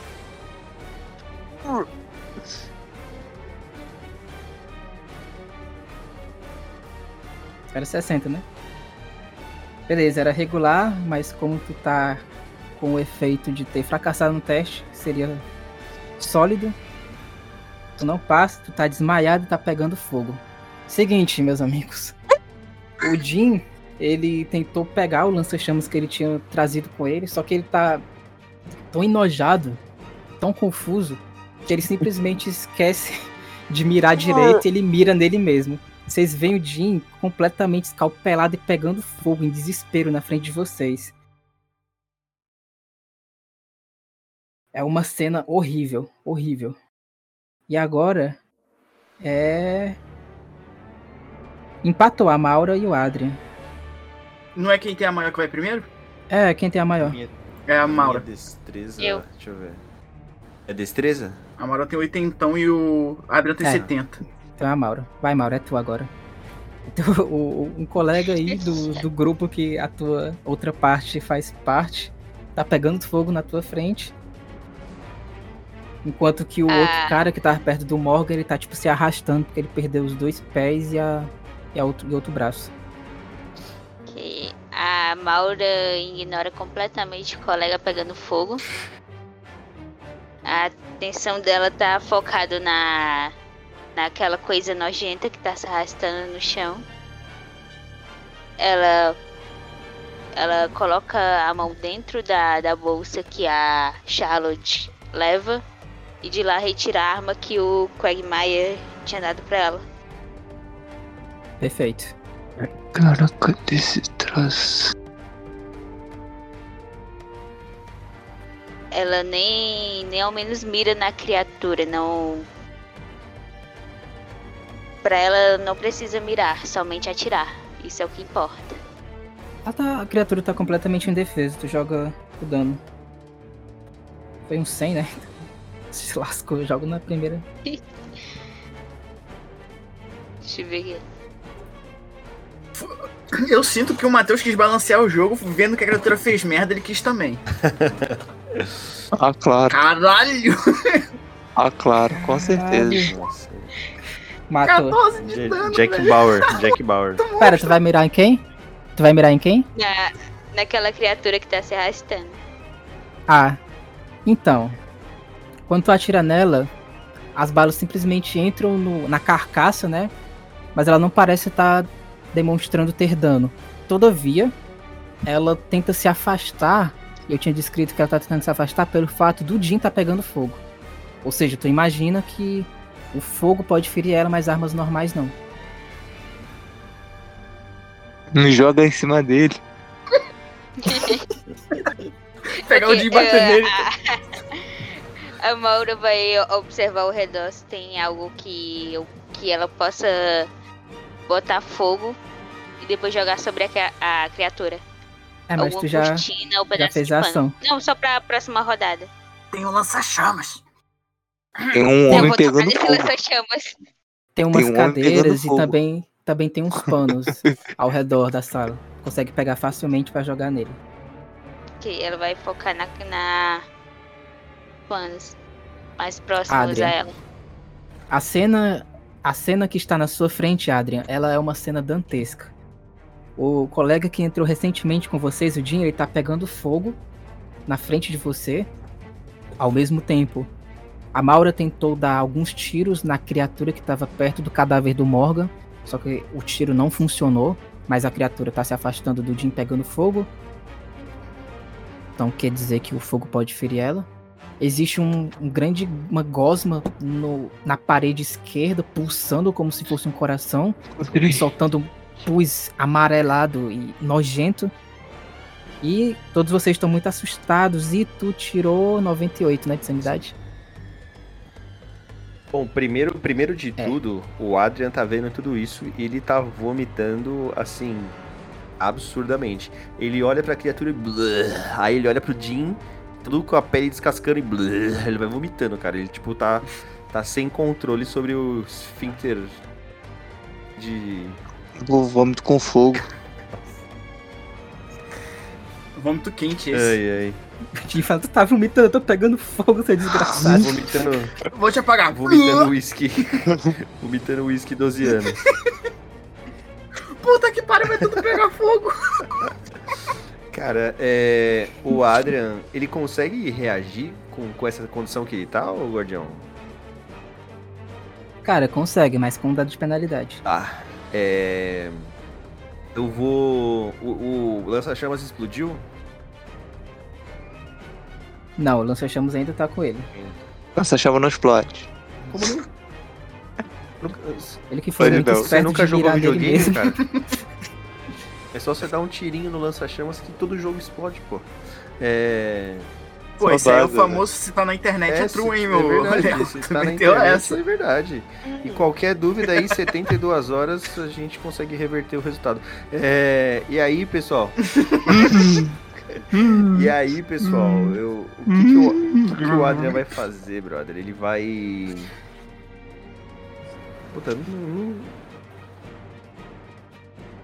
não- É fogo, né, galera? É fogo.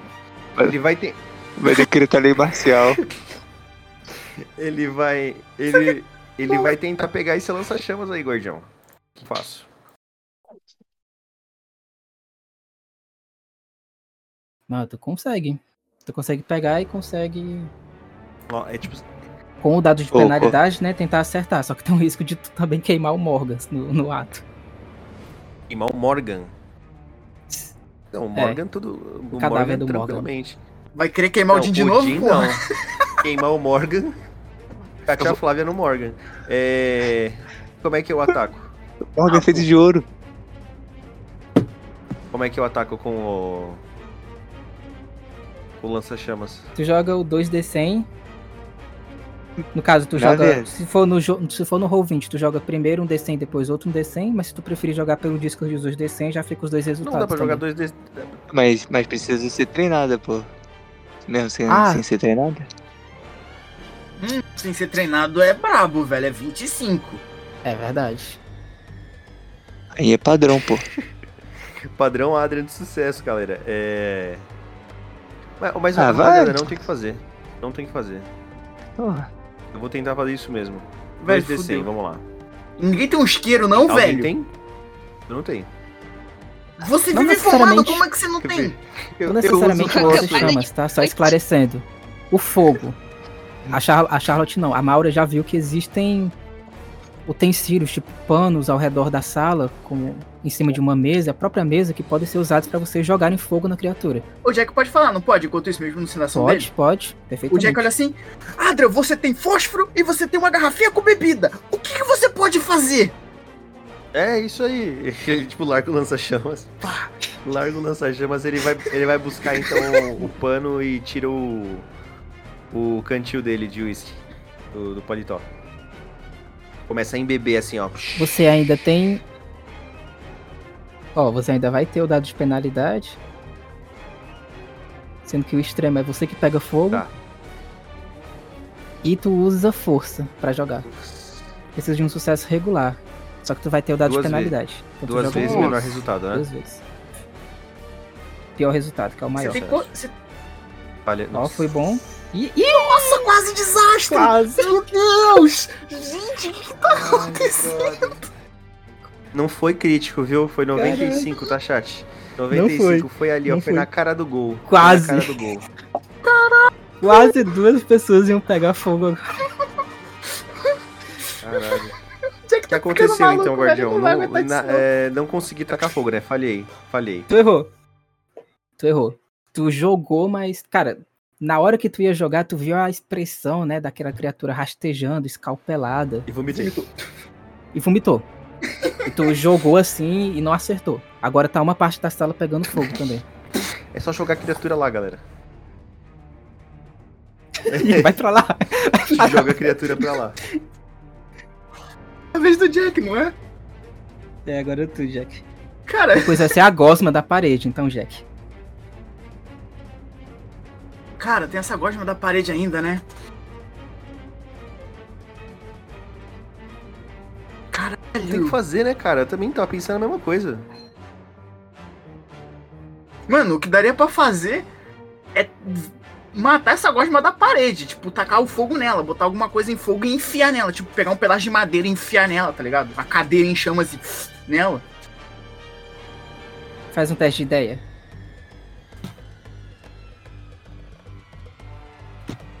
É inteligência, né? Uhum. Sólido. Beleza, é a melhor estratégia.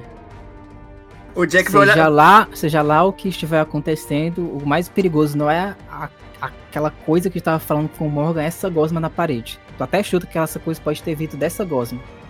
Cara, o Jack aproveita que tem um lado pegando fogo, passa a cadeira, é, bota a cadeira em chamas e enfia na parede com toda a força dele. Dentro dessa gosma bizarra. Primeiro faz destreza. Ai, caralho. Não, é. Vou deixar tu fazer dois testes, porque fica bem combinado. Faz destreza Tá. Passei sólido. e agora força. Se for um. Falha crítica. Tá foda, ô mestre, tá foda isso aqui, mano. Porra, podia ser um teste só, mano. Caralho.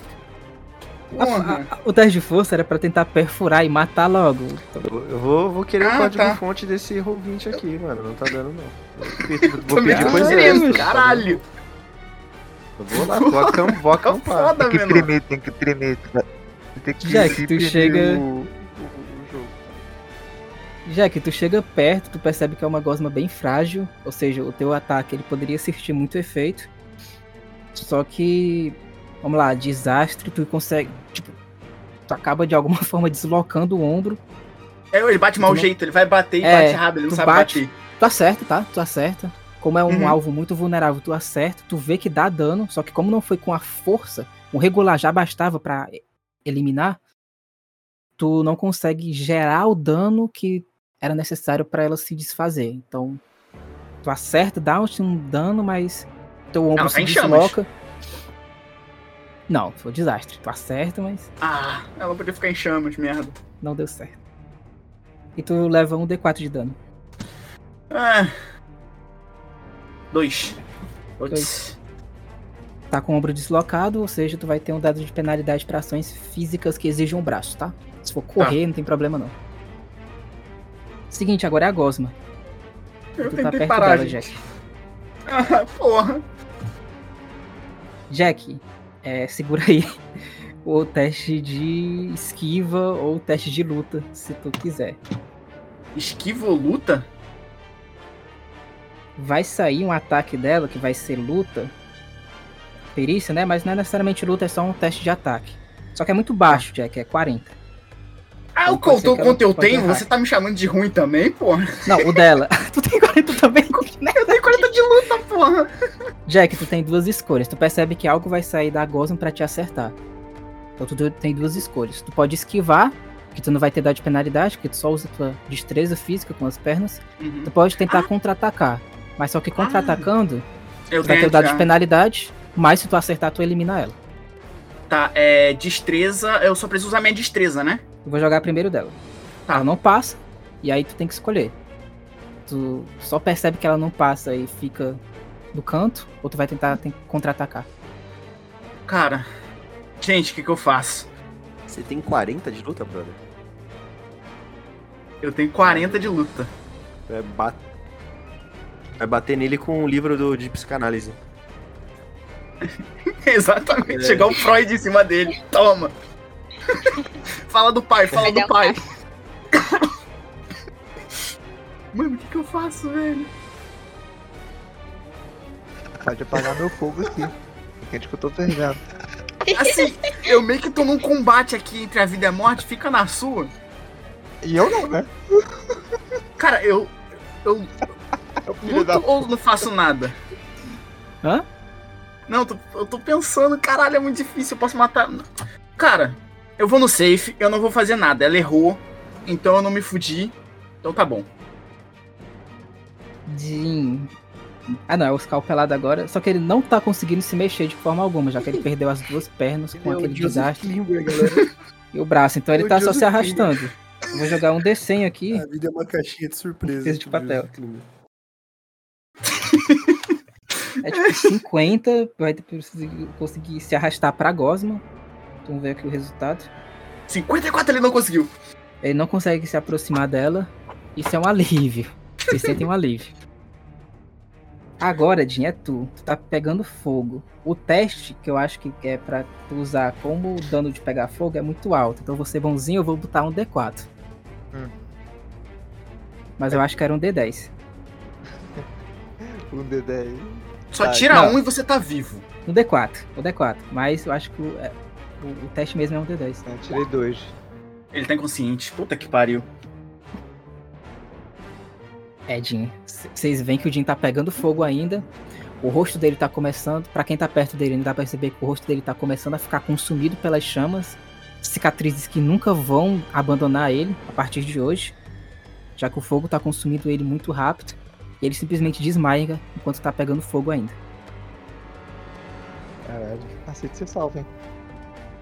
É, eu, eu vou tentar. Aguenta aí. Maura. é tu, é tu agora, Maura. Eu vou em direção aos panos que eu tava observando antes. Eu pego. Eu pego dois diferentes. Vou até um, um foco que tenha chamas. Coloco um pano em cada mão. Coloco fogo nos dois. E me encaminho em direção à grande gosma e ao carinha que tava se arrastando. Tava... Ele tava perto, né, da criatura. Não, não. Porque ele fracassou no teste. Não? Não. Jin, tecnicamente Mas- tu tá morto. tu tirou quanto? Dois? É, tá com menos um de HP. Menos um é inconsciente, pô. Não tem o que fazer? Não, quando tu chega a zero, tecnicamente tu tá morto. Ou seja, tu vai precisar ficar fazendo um teste que tu vai escolher de constituição ou de vontade pra continuar vivo. Aí enquanto tu passar nesse teste, eles podem te encaminhar pra pra algum tratamento, ou eles mesmo, ou eles mesmos podem te dar um tratamento. Essa regra que eu tô colocando pra não. O que seria vontade? Power. A tua força de vontade de continuar vivo. Não, agora não, só na próxima Não. em- em termos de. Esqueci o nome. Perícia. Power. Seria poder. Poder? Então vai de poder. que ideia.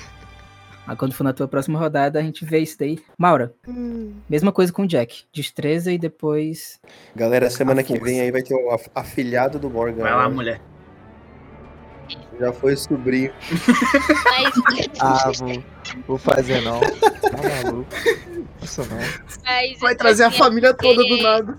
Pra mim já Eu deu. não, não queria. Eu não queria arremessar, eu queria me aproximar bem da criatura e jogar por cima. Como se tivesse Ah, a mesma coisa. ela. A mesma coisa. Foi o que eu fiz. Ok. É, foi o que o Jack fez. Destreza primeiro. Boa. Desce, agora força. Ai, Ah,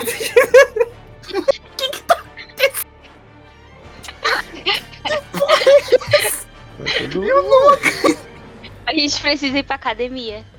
A gente tá de- Mano, eu tenho mais força que a Maura, tá? Que porra é essa, cara? Mano, só sai 90 na segunda rolagem. Sempre que alguém rola duas vezes, só sai 90 pra cima. Que merda é essa? Não consegue. é, pelo menos tu tá perto da Gosma, ou seja, o próximo teste não precisaria de destreza.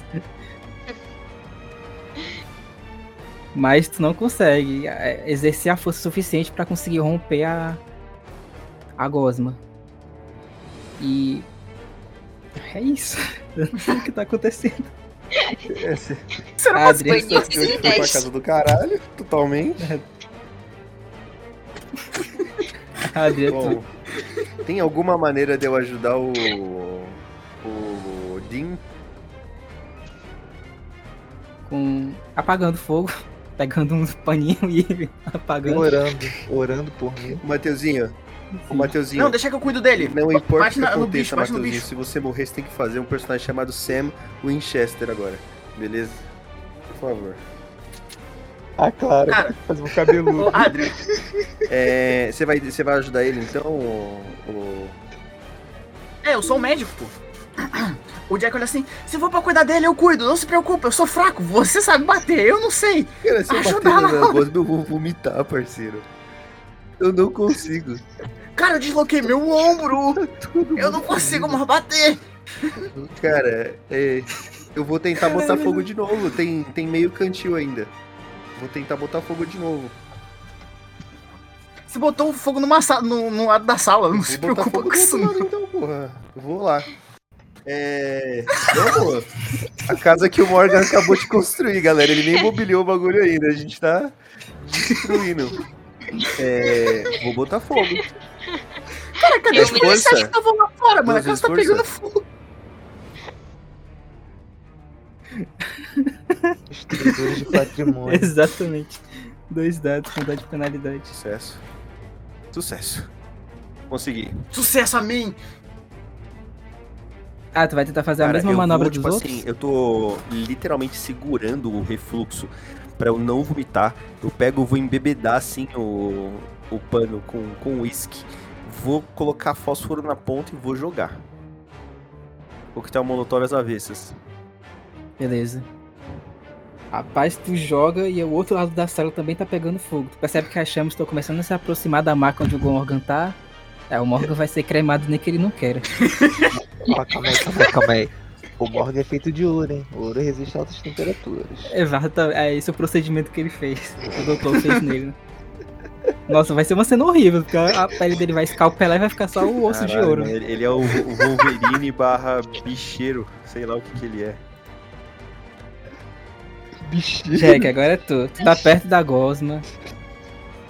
Tá só com o dado de penalidade pelo. Agora que não tomou dano do. Tomou, do que deve ter tomado, Adrian porque eu não? taquei, passei, foi sucesso, dois sucessos. É, acertou. Mas ela tá. Ela não tá na parede? Eu pensei que ele ia jogar do outro Não, lado. eu joguei na Porque se ele direção for jogar joguei exatamente Ele onde ela tá, criatura. o fogo. O fogo ia pegar em vocês também. Tem como eu usar um destreza pra esquivar disso? Pra não me fuder? Ah, foi pra, foi pra, essa, Isso. foi pra essa área, né? Desculpa. Pode. Vocês dois podem. Ah, tá. Obrigado. A Mano, Maura também. extremo, mestre. Extremo. Se tu quiser, tu foge da casa nem vê tu. Sumiu. Mano, o Jack sai sambando assim, enquanto ele toca o bagulho, ele sai sambando assim, desviando de tudo. Ah, entendi agora. Entendi agora. Ah, Adriano, refazendo, né? Tu joga Eu o coquetel jogo molotov. Mesmo muito com nojo. muito nojo. Eu consigo, consigo lançar na direção da O criatura fogo. gosmenta pra ver se, se muda alguma coisa no cenário aí. Eu consigo fazer ela recuar. muda, ela se desfaz. Ela se desfaz completamente na medida em que as chamas vão subindo pra frente dela. As chamas também vão acabar pegando no outra criatura que tava se arrastando. E tu percebe que o quarto, na verdade, praticamente tudo tá começando a pegar fogo. Na verdade, tu percebe isso enquanto o Jack voa assim atrás de tu. E eu a falo Maura pro também Jack, foge. Jack, o menino! Ajuda o menino! Eu tô indo, fica tranquilo. Confia Ele tá falando no, isso e a sala tá pegando processo. fogo, tá, chat? Confia no processo! É.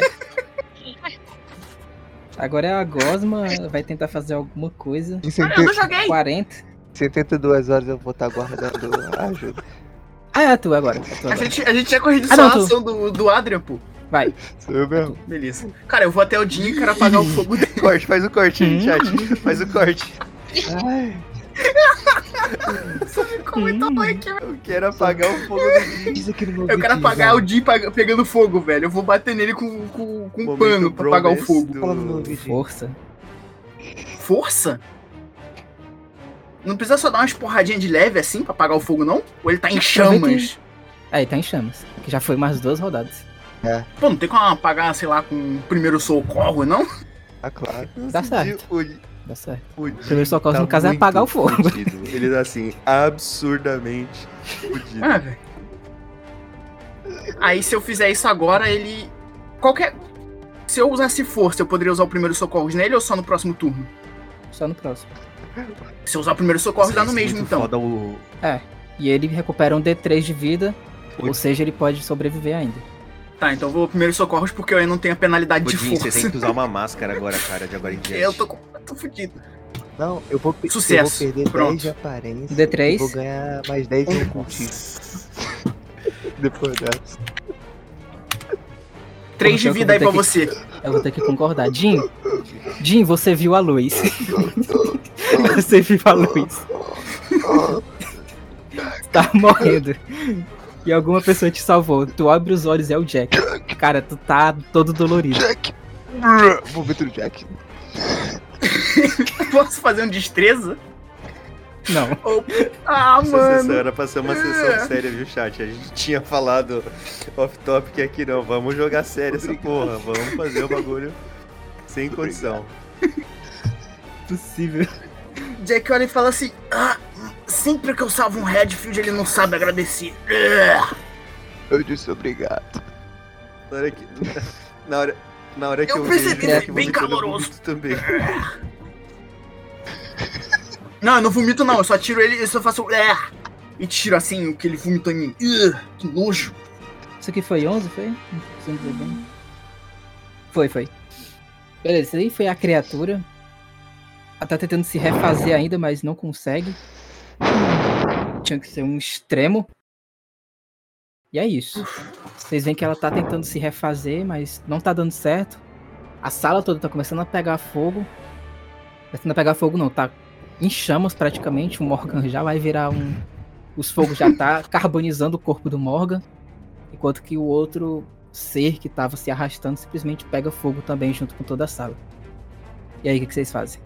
Cara, saí correndo. Eu pego o time e saio correndo. Só, só, só, só um comentário aqui meio, meio besta. Por que eu tô sentindo que eu tô morrendo duas vezes?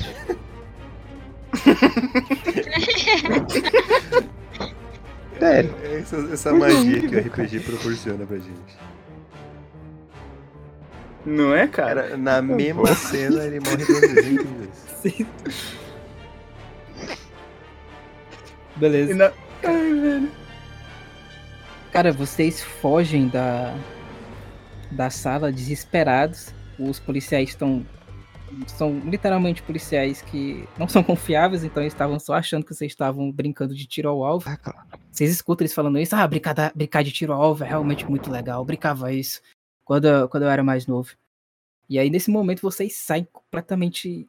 é, tem algumas pessoas que estão, né, cheio de vômito. O Jack, o É. próprio, o próprio Adrian. Tá um cheiro putef- de putrefação avançado vindo do interior da, da casa, muito forte, muito mais forte do que antes. E aí vocês. E aí vocês saem desesperados da casa, o Jim tá, tipo, escalpelado, ele tá em carne viva, não tem mais pele, ele. Não tem. Ele vai ter que precisar ver algum procedimento aí pra Se ao menos o tio dele rosto tivesse dele. vivo ainda, hein, galera. Os policiais, eles. Pois é. Nossa, O cara virou os dois ele virou caras. uma cara só, né? E é isso, os. Os policiais, eles notam que vocês estavam realmente em problemas e levam vocês imediatamente na viatura pro hospital. Jack, o Jack pode tentar botar o próprio ombro ou ele tem penalidade por isso? Deixa eu ajudar. Não, não, deixa eu ajudar. Por favor, por favor, cara é por favor. Deixa eu ajudar. Eu, eu chego todo Vai, vomitado vai, vai. lado do Jack. Falo. Deixa que eu te ajudo Olha aí, assim, Jack. somos dois. ombro. Eu falo no 3. Você Eu sabe botar ombro no lugar? No 3. Eu falo um e pá, puxo. Tá. Ah, filha da puta! Obrigado! Ah, ah, bem melhor. Mas isso vai doer. Ah, Na hora que eu vejo o ombro dele voltando jeito, pro lugar, eu vomito de novo. A viatura, mano! É, Porra! Todos os policiais acham essa Nojento, cena cara. muito eu nojenta. A agência vai pagar a limpeza. É culpa do Adrian. E aí eu queria que vocês descrevessem agora como é que vai ser o tratamento de vocês. Eu, Médico. eu vou um tomar um enxerto. Dramin. Vou tomar um Dramin. só e quero um tomar banho. Oi. Eu só quero um banho. No caso, vocês vão precisar ir pro hospital por causa dos ferimentos e etc. Jack, O amigo de vocês está escalpelado. Jack, você tem pomada traçadora, Jack. Pega o hipogloss pra ele. Pega o hipogloss Eu pra devo ele. ter em algum lugar, peraí. O hipogloss. Tá queimando. Acho que o que mais Nossa, sofreu foi o Jim, né? Por, por burrice Não, deve ter própria. só uma grande dizer ideia isso. levar um, um lança-chamas, né? Uma sessão que o Diego ia mestrar. Sexta- Sexta-feira 13. Foi uma boa ideia porque o ponta fraca era fogo. Mas Ah, Cara, quando o Desastre. mestre pergunta se você, se você quer jogar o bagulho com penalidade, você fala, não quero não, mestre. Esquece a minha ideia de merda. Ah, ó, esse, esse é, é o, é- vai ser só off topic. Essa vibe de nojo é a vibe do arco do Morgan, tá? Então, se for o caldeirão do inferno, vai ok. ser pior. Pô, perfeito. Tá que pariu, a, a- mano. a foto vai ser essa aí mesmo, que eu acabei de mandar pra vocês aí, né? Minha Meu cara a Deus, partir de ver. agora. Mandou aonde? Nossa, cara. Tá lá no. Foda. Não, foda. Caralho! Sou eu, gente. É, com É um certeza. prazer. Cara, tu vai. Ó, se tu ficar com essa cara, tu recebe um dado de bônus. Tudo E de tá intimidação Porra, foda-se, é isso que eu intimidação quero, também. E de intimidação também. Qualquer teste que use essa tua cara isso que eu feia. quero. Vou, vou Quase que a gente teve que reviver alguém da família do Morgan aí. Só deixar bem Família do claro. Morgan lutando bravamente Ó, pra vamos lá, o tempo-. Ó, o tempo passa, vocês. Charlotte, tu volta ao normal novamente. Aí. Tem uns testes que a gente vai precisar fazer, é Thalita pra Maura, mas a gente vai deixar pra depois, tá? Ok. Mas. Cara, vocês voltam pro hospital. Inclusive é nesse hospital que o Flé tá, tá, tá internado também, Jack. Uhum. por causa do colega de vocês que pegou fogo. Ele recebe o tratamento, os médicos, ele fica aquela cena clássica do médico, ele vocês estão tipo no corredor, né, do hospital. Aí o- você, aí o médico sai da sala onde estava tendo a operação pro Jim. Ele fica cabisbaixo, ele olha com vergonha pra vocês, ele tira tipo o avental dele, ele joga no chão. Eu tenho uma péssima notícia pra falar pra vocês. Eu tentei, mas o rosto dele não vai ter volta. Ah, já não tinha quando ele nasceu, não se preocupa com isso não. Eu pensei Ah, ele era feio assim desse piada. jeito? Eu pensei que tinha ficado queimado vivo. Ah, não, não, ele já era, não se preocupa com isso não. Não se demite por Ah, isso não. Já, já tinha 40 de Obrigado. aparência. Então. Ele já tava um passo disso aí. Isso aí era só coisa natural. O tempo, é, o tempo ia levar, não se preocupa. É o seguinte, vocês perderam muita sanidade. Não, o Jack tá intocado. O Jack só É. perdeu um. O Adrian. O Adriano tá com fodidaço 39, ai, de insanidade. Charlotte tá com 28. Ai, o gente. próprio. O próprio. O próprio. Cara, pra ter uma ideia, o, o personagem que é o sociopata do grupo, que teria que ter menos sanidade, ele tem mais sanidade do que a Charlotte. É o O personagem, do Eric O não personagem tem do Eric tem oportunidades, 30. né, de perder a sanidade, porque ele... Uma, joga uma vez a cada assim, gente, a consulta é de graça, não se preocupem. cada solstício é foda. Acho, acho que eu vou me inscrever nessa aí. Eu tô precisando. Não me sinto eu mesma. O... Não se preocupe, é estão- de graça. Pros amigos Só é pra de fechar, graça. ó, só pra fechar, vocês estão agora na sala do hospital. Se vocês quiserem, vocês Ah, podem entrar na sala pra ver como é que tá o Jim. Mas esse momento vai ser um momento pra vocês organizarem a, a vida. Jack, tu sabe que tu pode visitar o Flash se quiser. Uhum. Tu tem uma conversa com o Papa, só que seria interessante tu ter essa conversa junto com o Heron. Seria interessante Tem- ele aparecer. Uma outra coisa, se quiserem anotar pra vocês discutirem, O prefeito fez uma conversa maruta com o Quagmire e o Quagmire teve que ceder para vocês darem uma entrevista para essa ele. porra até agora, hein? caralho. Vocês é. se lembram que o devendo prefeito, favor pro Quagmire. o prefeito ele contratou vocês para investigar o, o assassino da Estrela Escarlate. O assassino da Estrela Escarlate acabou sendo o comissário de polícia. E aí, é, o prefeito obviamente ele deve se sentir responsável porque o comissário tinha anunciado você, Adria, e você, Jack, como os assassinos da Estrela Escarlate. Eu lembro bem disso. Então, pode ser uma forma dele é, restaurar a dignidade de vocês a partir dessa, dessa, dessa entrevista. É a mesma entrevista que aconteceu com o Carraso Tolimo Ai. e com Quantos O- personagens eu, eu os perdi? outros, daquela mesma naipe. O Léo não estava aqui, mas é naquele mesmo naipe. Vocês, na verdade, também estão com uma, um exemplar da Voz de Chicago. Chicago News, quer dizer, que é o, é o jornal que é aliado ao, ao prefeito. Eu queria que vocês lessem antes de vocês discutirem. Beleza. Pode ser? Aham. Por mim, tudo bem. Eu vou espelhar. Aí vocês vão ler, eu vou só sair depois pra beber água. Calor Eu da vou Por quê? Ah, não, Eu é vou tá bater caindo, no Léo. brother. Desculpa, foi mal. Internet de padaria aqui, mano. Não é que toda. Quando você... É, não, É que você desliga e é liga que eu a câmera e troca o é seu a- posicionamento. a- eu fico, tipo assim, às vezes sem ouvir vocês, é. É foda. Internet Você de padaria. cai, eu sei. Vivo. Ah, não. Assinem vivo. Ah, se Agora não quiser foi. botar a câmera, eu tá vou- tudo bem, meu querido. Já espelhei. Eu já espelhei. Beleza. Vocês podem ler e discutir enquanto eu, Eu vou, só vou, beber eu água. vou aqui. comprar um churrasquinho pra visitar Beleza, o vai lá. Odin. É. Eu vou com o jornal até vocês. é, depois de ter visitado o Flare. Eu vou, vou com o jornal até vocês. Olha assim, bem. Mais uma vez o É. jornal. Vocês se Eu me lembram lembro, disso? eu me lembro, Jack. A gente virou. Nos, nos tornamos assassinos. Meu parceiro assassino. Não, não foi. esse, Foi esse ou foi o outro? cara. Foi os dois, né? Jornal. Foda-se, vamos lá, vamos ler essa bagaça aqui, vamos ver o que acontece. Já se passaram cerca de três meses desde a morte de Paolo Mancini. Amém, obrigado, Papa. E desde, desde o desaparecimento do deus da culinária, Carraso Tolimo. É, ele pegou fogo hoje recentemente, gente. Ele foi bem cozinhado. Pelo que sabemos, Giuseppe Giordano matou Paolo com as próprias mãos. Brabo demais.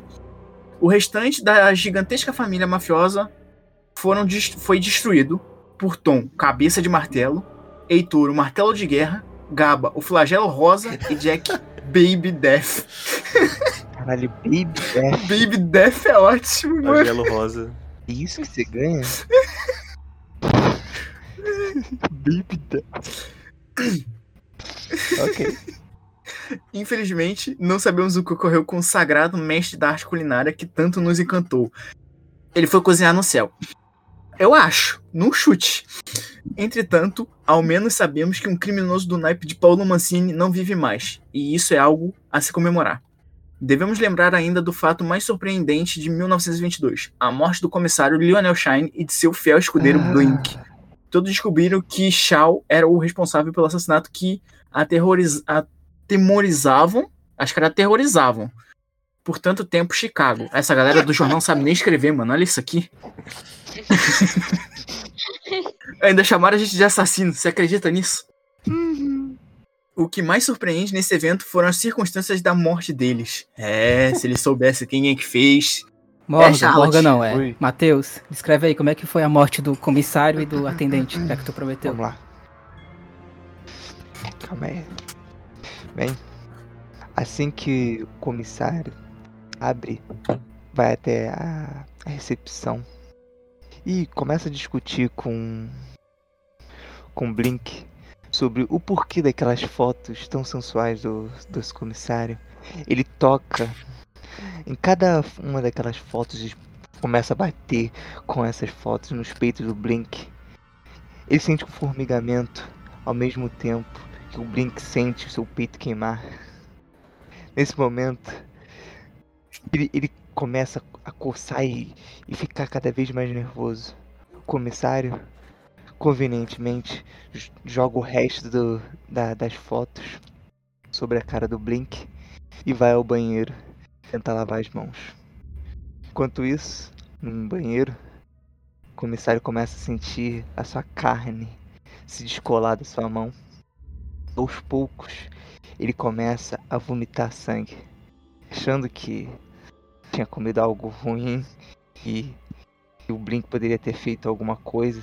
E começa a em desespero, saca sua arma e começa a ameaçar o Blink, dizendo que ele o envenenou.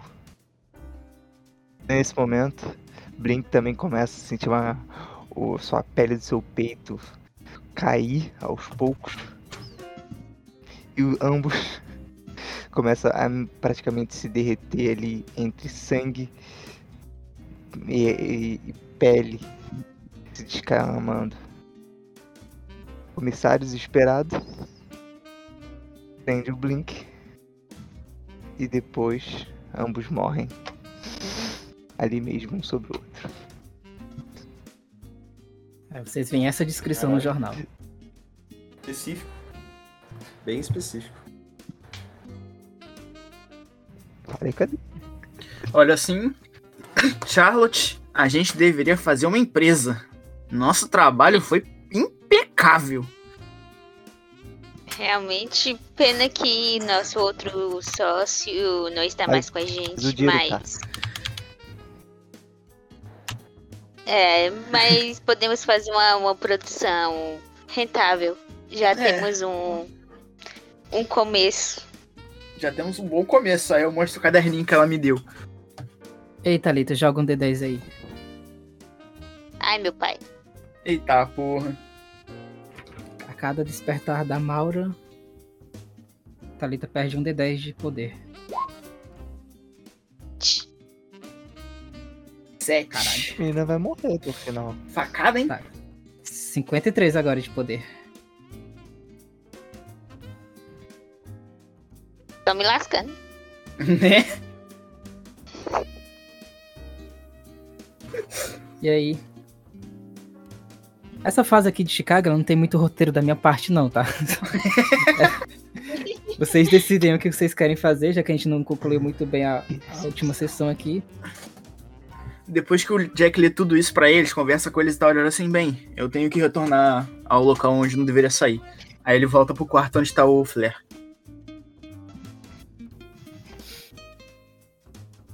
Cara, o- o- os, os médicos, até os enfermeiros, eles conversam muito contigo sobre o Flare. Eles falam que a época é, o- é a virada do solstício de, de inverno, tá? A época do Uhum. Natal. Eles falam que na época do Natal eles estavam tendo muitas vi- eles estavam se sentindo um pouco estranhos perto do bebê. O bebê ele tava muito mal, ele tava com uma febre muito alta. Uhum. E eles viram uma figura inteiramente negra e com uma máscara com uma ponta perto da criança. Só que essa figura ela sumia. Os enfermeiros e os médicos, eles falam que eles se sentiam loucos vendo essa figura. Porque não havia ninguém ali. Mas ela sempre parecia espreitar o bebê. E eles acham isso muito estranho. Quando o que tu imagina que realmente pode ter acontecido.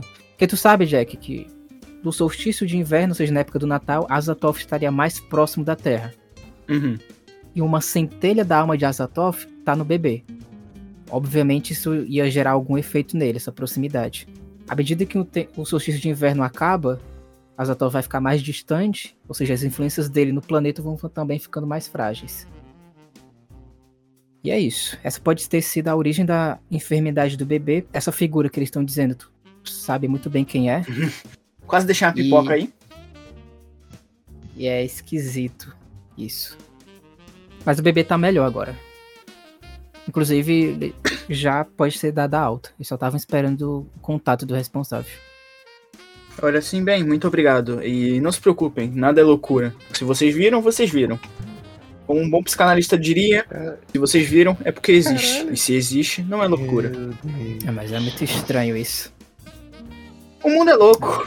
Se vocês vissem as coisas que a gente viu quando nosso amigo ficou um pouquinho mais feio do que ele é, vocês também diriam que estão loucos. Mas é o mundo, a gente não sabe 100% dele e vai demorar bastante pra conhecer. Bom, você parece ser um bom pai, apesar de ser bem novo, muito novo mesmo. Você tem uma cara de bebê. É, todos dizem isso, mas eu tenho 28. Nossa, É. tem uma boa vida com o seu filho. Parece ser uma criança bastante dócil. Ele é. Ele é incrível. Muito obrigado por terem cuidado dele. Ah, e nada. E eu vou levando ele pro quarto do Jim, mas sem deixar, a, tipo, tampando o rostinho dele pra ele não ver essa coisa maravilhosamente horrível. Ele tá dormido, né? Então. Até agora ele tá um jeito. livrado dessa. Por Cada um arranca uma pele assim da coxa. Tu viu o teu apelido, né, Jack? Vive. Baby Death. O, o Tom, ele deu o apelido pro Dindim de Heitor, o martelo da guerra. Então é possível que ele tenha dado também o teu apelido e o apelido do Gaba. Eu imaginei que alguém teria feito isso, mano. O Heitor, eu achei que era alguém novo. Agora você falando, eu fa- eu falei, pô, cadê o Dindim aqui? Aí você falou agora, eu. Caralho! Por que Heitor? É exatamente essa pergunta que o Gabo se fez quando o Tom, o Tom deu a, o apelido. Heitor Martelo de Guerra, gostei. Vocês veem então o Jack vindo com a criança que deu tanta dor de cabeça pra vocês nos, nos meses anteriores ao, ao recesso de vocês. E vocês estão juntos novamente. Lembrando que tecnicamente o Morgan virou poeira. Rapaz. Tem uns ossos de ouro lá, hein? Eu quero aqueles ossos de ouro. Dá pra vender e ganhar osso- dinheiro. tá- tá- na verdade está em ossos de ouro, né? Eu quero O destino de vocês é pra, é pra Michigan, pra investigar a cidade que foi sequestrada. Cara, tem uma cidade sequestrada, velho. Puta que pariu. Olha onde você tá se metendo. Mas há uma coisa também que vocês podem talvez investigar agora. Que é aquela coisa que a gente conversou, Jorge, no, no- no privado. E também eu conversei com o com o Léo sobre a situação do Adrian. O Adrian não tem uma visão muito clara do passado dele. E tu, e tu Jack, tava pensando em uma forma de conseguir fazer ele conseguir se lembrar do que aconteceu na época do Jasta 11. Principalmente porque depois de todo esse ciclo vocês vão pra Alemanha, seria bom se o Adrian soubesse o que, que diabos aconteceu nos últimos momentos da guerra, especialmente após a morte do Manfred. Tá, deixa eu só confirmar uma coisa aqui que eu pensei. Que eu esqueci. Ah, não, existe, existe. Existe, existe o que eu pensei. Fazer o- a famosa hipnose, a Regressão, transgressão. cara. Transgressão é outra coisa. Regressão. eu, esqueci a palavra, eu esqueci a É palavra. Transgressor. Não. Pô, mano, não deram nem comida pra gente, velho. Vocês acreditam? eu- Levaram a gente pro presídio e obrigaram a gente a Nossa, tomar eu vi vacina, velho. Puta que dó. Absurdo. Eu queria muito ver uns vídeos da galera chorando tomando vacina. Que pena. Comunista. Eu queria ver a rea... eu queria ver uma câmerazinha só pra ver eles Né? tendo a Isso reação. sim seria um bom, um bom Big Brother. Melhor que. Eles se tremendo todo. Não é? Seria o melhor, velho. Então, como é que, como é que vai rolar isso aí, Enfim. ô, ô Jack? Olha, lembra daquele daquele probleminha que você me falou que você não lembra de muita Ah, coisa? hum. Eu andei estudando uma técnica. Eu não sei se ela é realmente efetiva porque eu nunca testei. Mas eu tive que fazer isso, já que nenhuma que o Freud tentou funcionou. Logo, nenhuma que eu tentaria do jeito que ele tentou funcionaria também. Então, a gente tem uma opção aqui. Já ouviu falar de hipnose? É, não.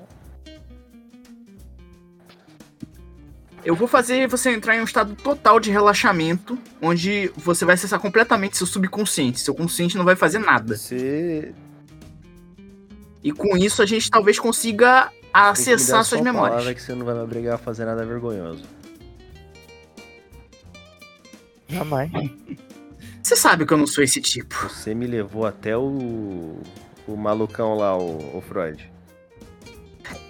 Ele não falou de pai comigo. Eu não esperava que ele fosse falar de pai com você.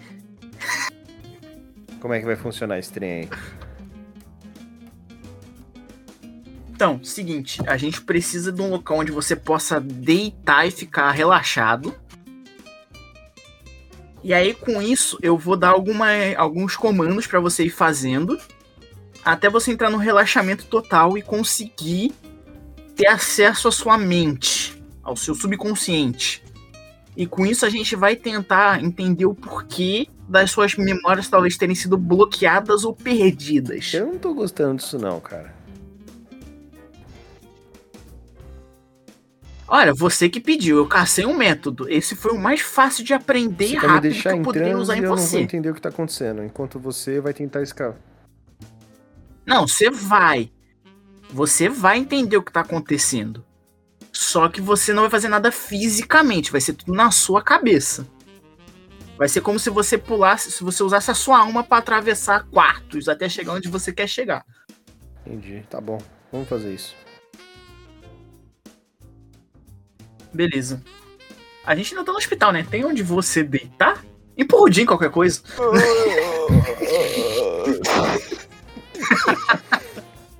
E agora a gente vai falar isso.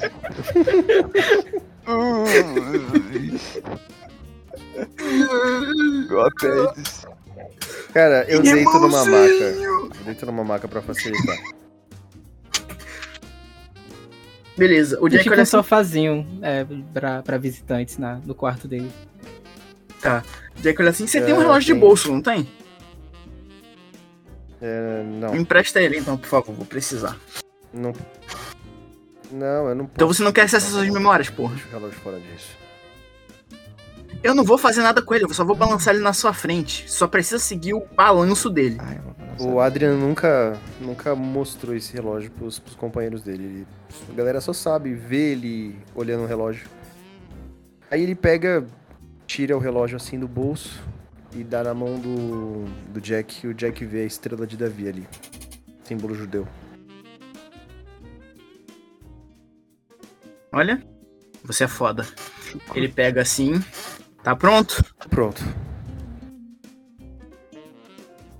Saiba que talvez a sua mente trancou essas memórias ou fez você perder elas por algum bom motivo. Então é melhor você Certo. estar preparado para o que pode vir. Ótimo. Eu sei que você é forte. Eu sei que você vai conseguir. Vamos lá. Silêncio, todo mundo. Eu olho assim pro Jim, até você. Ela tá mandando todo mundo tomar no cu e ninguém tá entendendo nada. No cu. Eu deixei, o- eu, deixei, o- eu deixei o Flair no colo da Charlotte, tá? Só pra. Flé, tu vai, o Charles, tu vai segurar ele no, no teu colo, vai jogar a criança no chão, né? Sai fora, filho do diabo. Não, eu, aconchego o Flair no meu colo. Assim, Beleza. obrigado, Charlotte. Eu vou até o. O Adrian. É bom tá pronto. Segue o balançado. Segue o. O, o relógio. Segue o balançar dele. Vai seguindo. E vai ficando calmo. Isso. Vai relaxando. Respira. Inspira. Isso. Continua bem lentamente. Fecha os olhos. E faz como se você fosse dormir, mas continua, o que eu tô, continua escutando o que eu tô fazendo. E falando. Exatamente. Agora você vai lentamente começar a tentar lembrar de memórias boas. Qualquer coisa que você lembre que seja incrível, assim. Dias maravilhosos pra você. Os melhores dias da sua vida. Ele tá ouvindo. Conseguiu achar algum? um, um espetáculo que ele foi é, prestigiar de uma de uma moça francesa que canta. E tá tipo sentado assim num um bistrô ouvindo ela cantando jazz.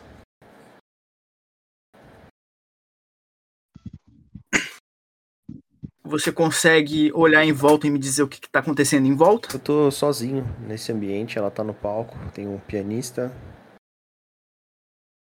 e um contrabaixista, eles estão tocando, eu tô bebendo e totalmente apaixonado por ela. Você consegue olhar a hora para mim, por favor? Ele tira o relógio de bolso assim, olha, são duas da madrugada. Beleza. Agora me diz o que aconteceu depois. Que mais à frente. O que tá acontecendo agora às 5 da manhã. Às 5 da manhã? O Jack, ele tá. É. O Jack não, desculpa. O Adrian, ele tá voltando é, pela região de Sorbonne, na França, onde ele estava hospedado. E ele se lembra de ter lutado ali na guerra antes. Ele se lembra. Jack olha assim, bem. Ele se lembra de ter falar, ajudado na libertação daquela cidade ali. Jack olha assim, aproveitando que você já lembrou da guerra, me descreve como foi o seu primeiro dia no exército, a primeira vez que você se alistou. Ele se alista na Academia de Aviação da Baviera, na Academia de Engenharia, para ser mais específico. Ele sempre foi um garoto que teve muita facilidade com estudar primeiro dia no exército foi um dia foi muito muito difícil. Ele ele teve um choque assim de de realidade, sabendo que eles de fato iam lutar uma guerra e que provavelmente seria a guerra para encerrar todas as guerras.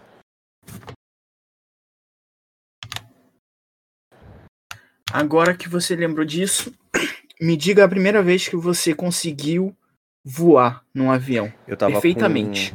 com um, um instrutor. Tá Até então ele era só um instrutor, jovem, uh, que tinha sido colocado para ser o meu tutor, digamos assim. O nome dele era Manfred. Ele ele permitiu que eu voasse com ele como copiloto.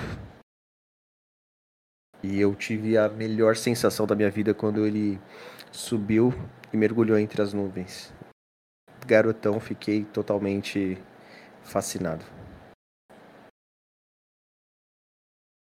Hum, interessante. Agora me diz se você consegue lembrar o dia que você conheceu a sua equipe. Foi alguns meses depois do treinamento.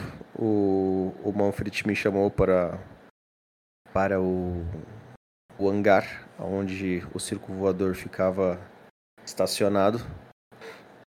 E aí ele me apresenta alguns rapazes dizendo que eu vou ser o novo integrante da equipe, já que o Ludwig, companheiro deles, tinha morrido. E qual é a sensação que você sente nesse momento? Totalmente, me sinto totalmente honrado de fazer parte de um grupamento de caça que nem esse. E são que horas agora? Você consegue olhar para mim? São 10 da manhã. É, você sabe me dizer se nesse mesmo dia vocês saíram para voar em algum Sim, treino? Saímos para voar. Eu participei de algumas formações aéreas de ataque com eles, ensaiando bombardeios, ensaiando é, ataques ar-ar, é, tentando dar o meu melhor ali para impressionar o meu capitão. Certo. Com isso, você consegue me dizer quando foi o primeiro dia onde vocês saíram para voar para a batalha real, para entrar na guerra? Sim. É... Até então, o Adrian ele nunca tinha disparado contra nenhum alvo vivente. E assim que as batalhas começaram no fronte oriental, é... o Círculo Voador foi destacado para lá e a missão deles era bem clara. Era é, proteger uma, uma divisão blindada que estava avançando, fazendo apoio aéreo. E já nessa primeira missão ele estava atuando como ala né, de um companheiro dele, do circo voador, o Litz. E ele disparou pela primeira vez contra uma coluna de infantaria. E ele viu o corpo dos soldados é, do exército francês se dilacerando na frente dele. Ele não entendia por que, que ele tinha que matar franceses, mas as ordens do capitão dele. Qual foi a sensação dessa primeira vez? No momento ele não sentiu muito. No momento ele simplesmente apertou a metralhadora, o botão da metralhadora disparou. É, mas quando ele chegou, quando ele pousou no solo, quando ele foi descansar, aquela imagem da calibre .50 dilacerando o corpo daquela infantaria não conseguia sair da cabeça dele. Aproveitando esse gancho, é bom você começar a se Tá de, preparar. olho fe- tá de olho fechado. Me diz. É isso mesmo, continua de olho fechado. E me diz um dia que você lembra, onde você lembra de ter acertado o máximo de alvos que você conseguiu. Foi uma batalha noturna que o circo voador foi destacado para para combater um grupamento de caça que estava defendendo o avanço das tropas inimigas. É, Ele acompanha o Manfred, agora já na posição de ala do Manfred. E naquela batalha apenas ele viu o Manfred abater 10 aviões. E naquela batalha ele matou o quinto, ele destruiu o quinto avião inimigo dele. É, o tiro que ele deu pegou no compartimento de combustível e o avião pegou fogo no ar. E ele viu o piloto lutando contra as chamas, inimigo dele, mas ainda assim uma visão bastante impressionante.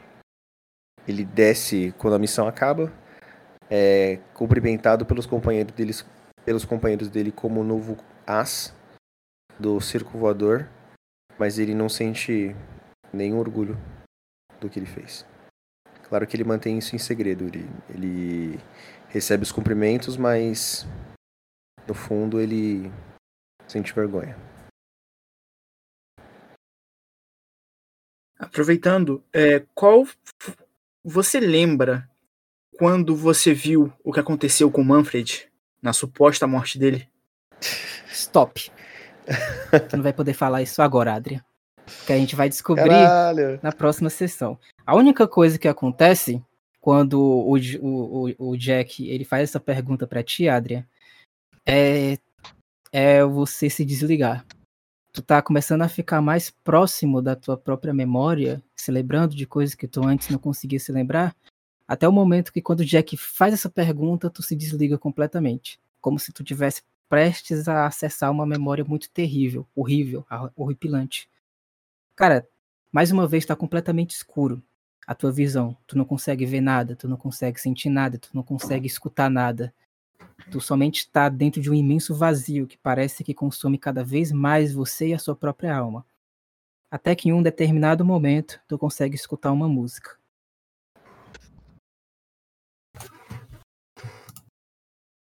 Uma música bastante singela. Tu sabe qual é essa música.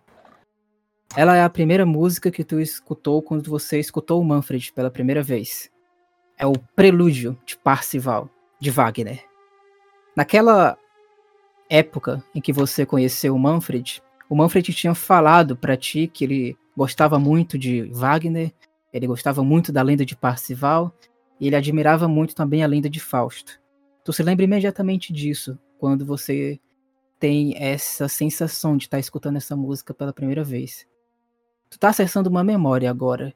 Não uma memória da guerra, mas uma memória da guerra quando ela acabou.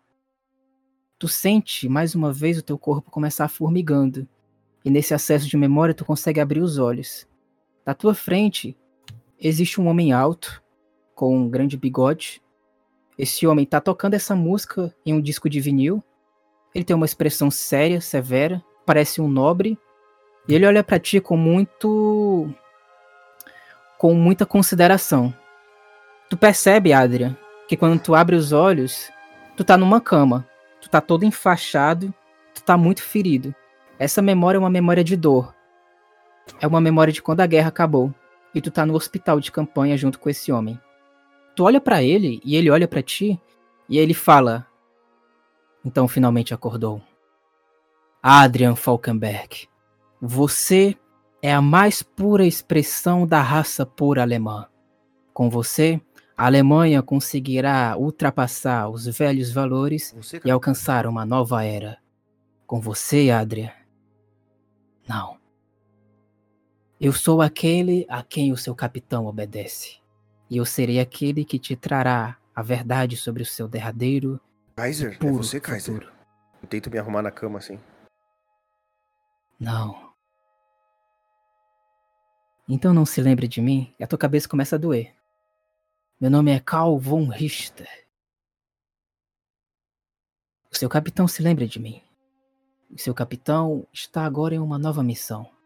Tu tem a memória que a guerra já tinha acabado. Memória vaga, assim, né? Uma missão digna.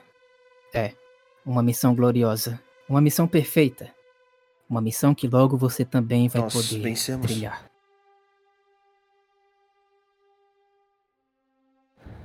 Nem sempre a guerra é sobre vitórias, é sobre tempo. E nós, infelizmente, não tivemos uma conquista apropriada agora. No entanto, o futuro nos aguarda uma nova era. Uma era. E aí tua cabeça começa a doer mais no momento onde ele fala essas últimas palavras, antes de tu se, dissipar nas tuas memórias.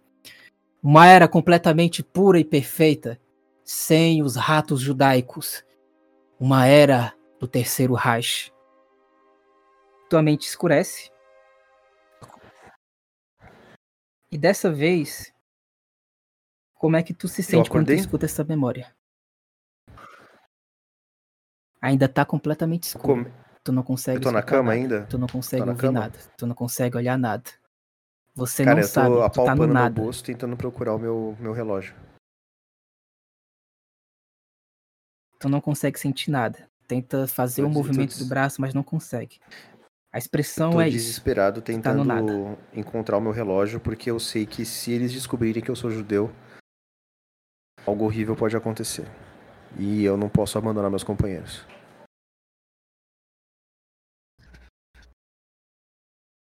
Tu não consegue.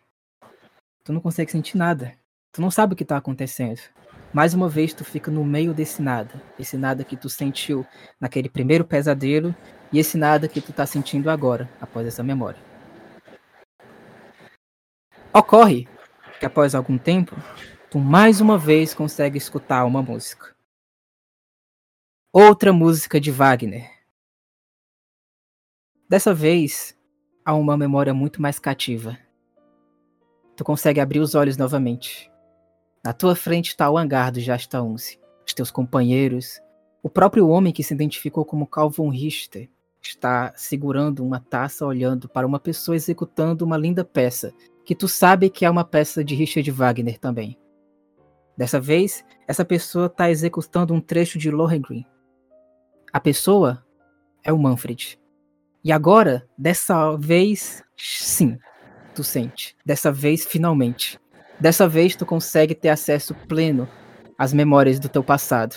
Agora você tá com os teus companheiros na tua frente e o Manfred também, nessa honraria, que é a primeira vez que o Manfred está recebendo a Pour le Maire, e esse é um evento de comemoração a isso. É isso, Adria, é isso. As tuas memórias estão chegando. E na próxima sessão, a gente vai começar então com as memórias de Aldrin Falkenberg, com todos vocês fazendo um personagem piloto alemão da. Primeira Guerra. É isso. Tchau. Ai, fodeu. Vou ter que fazer voz de, de, de chucrute. Alguém vai ter que me ensinar a fazer voz de chucrute aí, por favor, Ah, você eu tá não sei fazer isso pertinho não. aí, Jorge. Se esforça.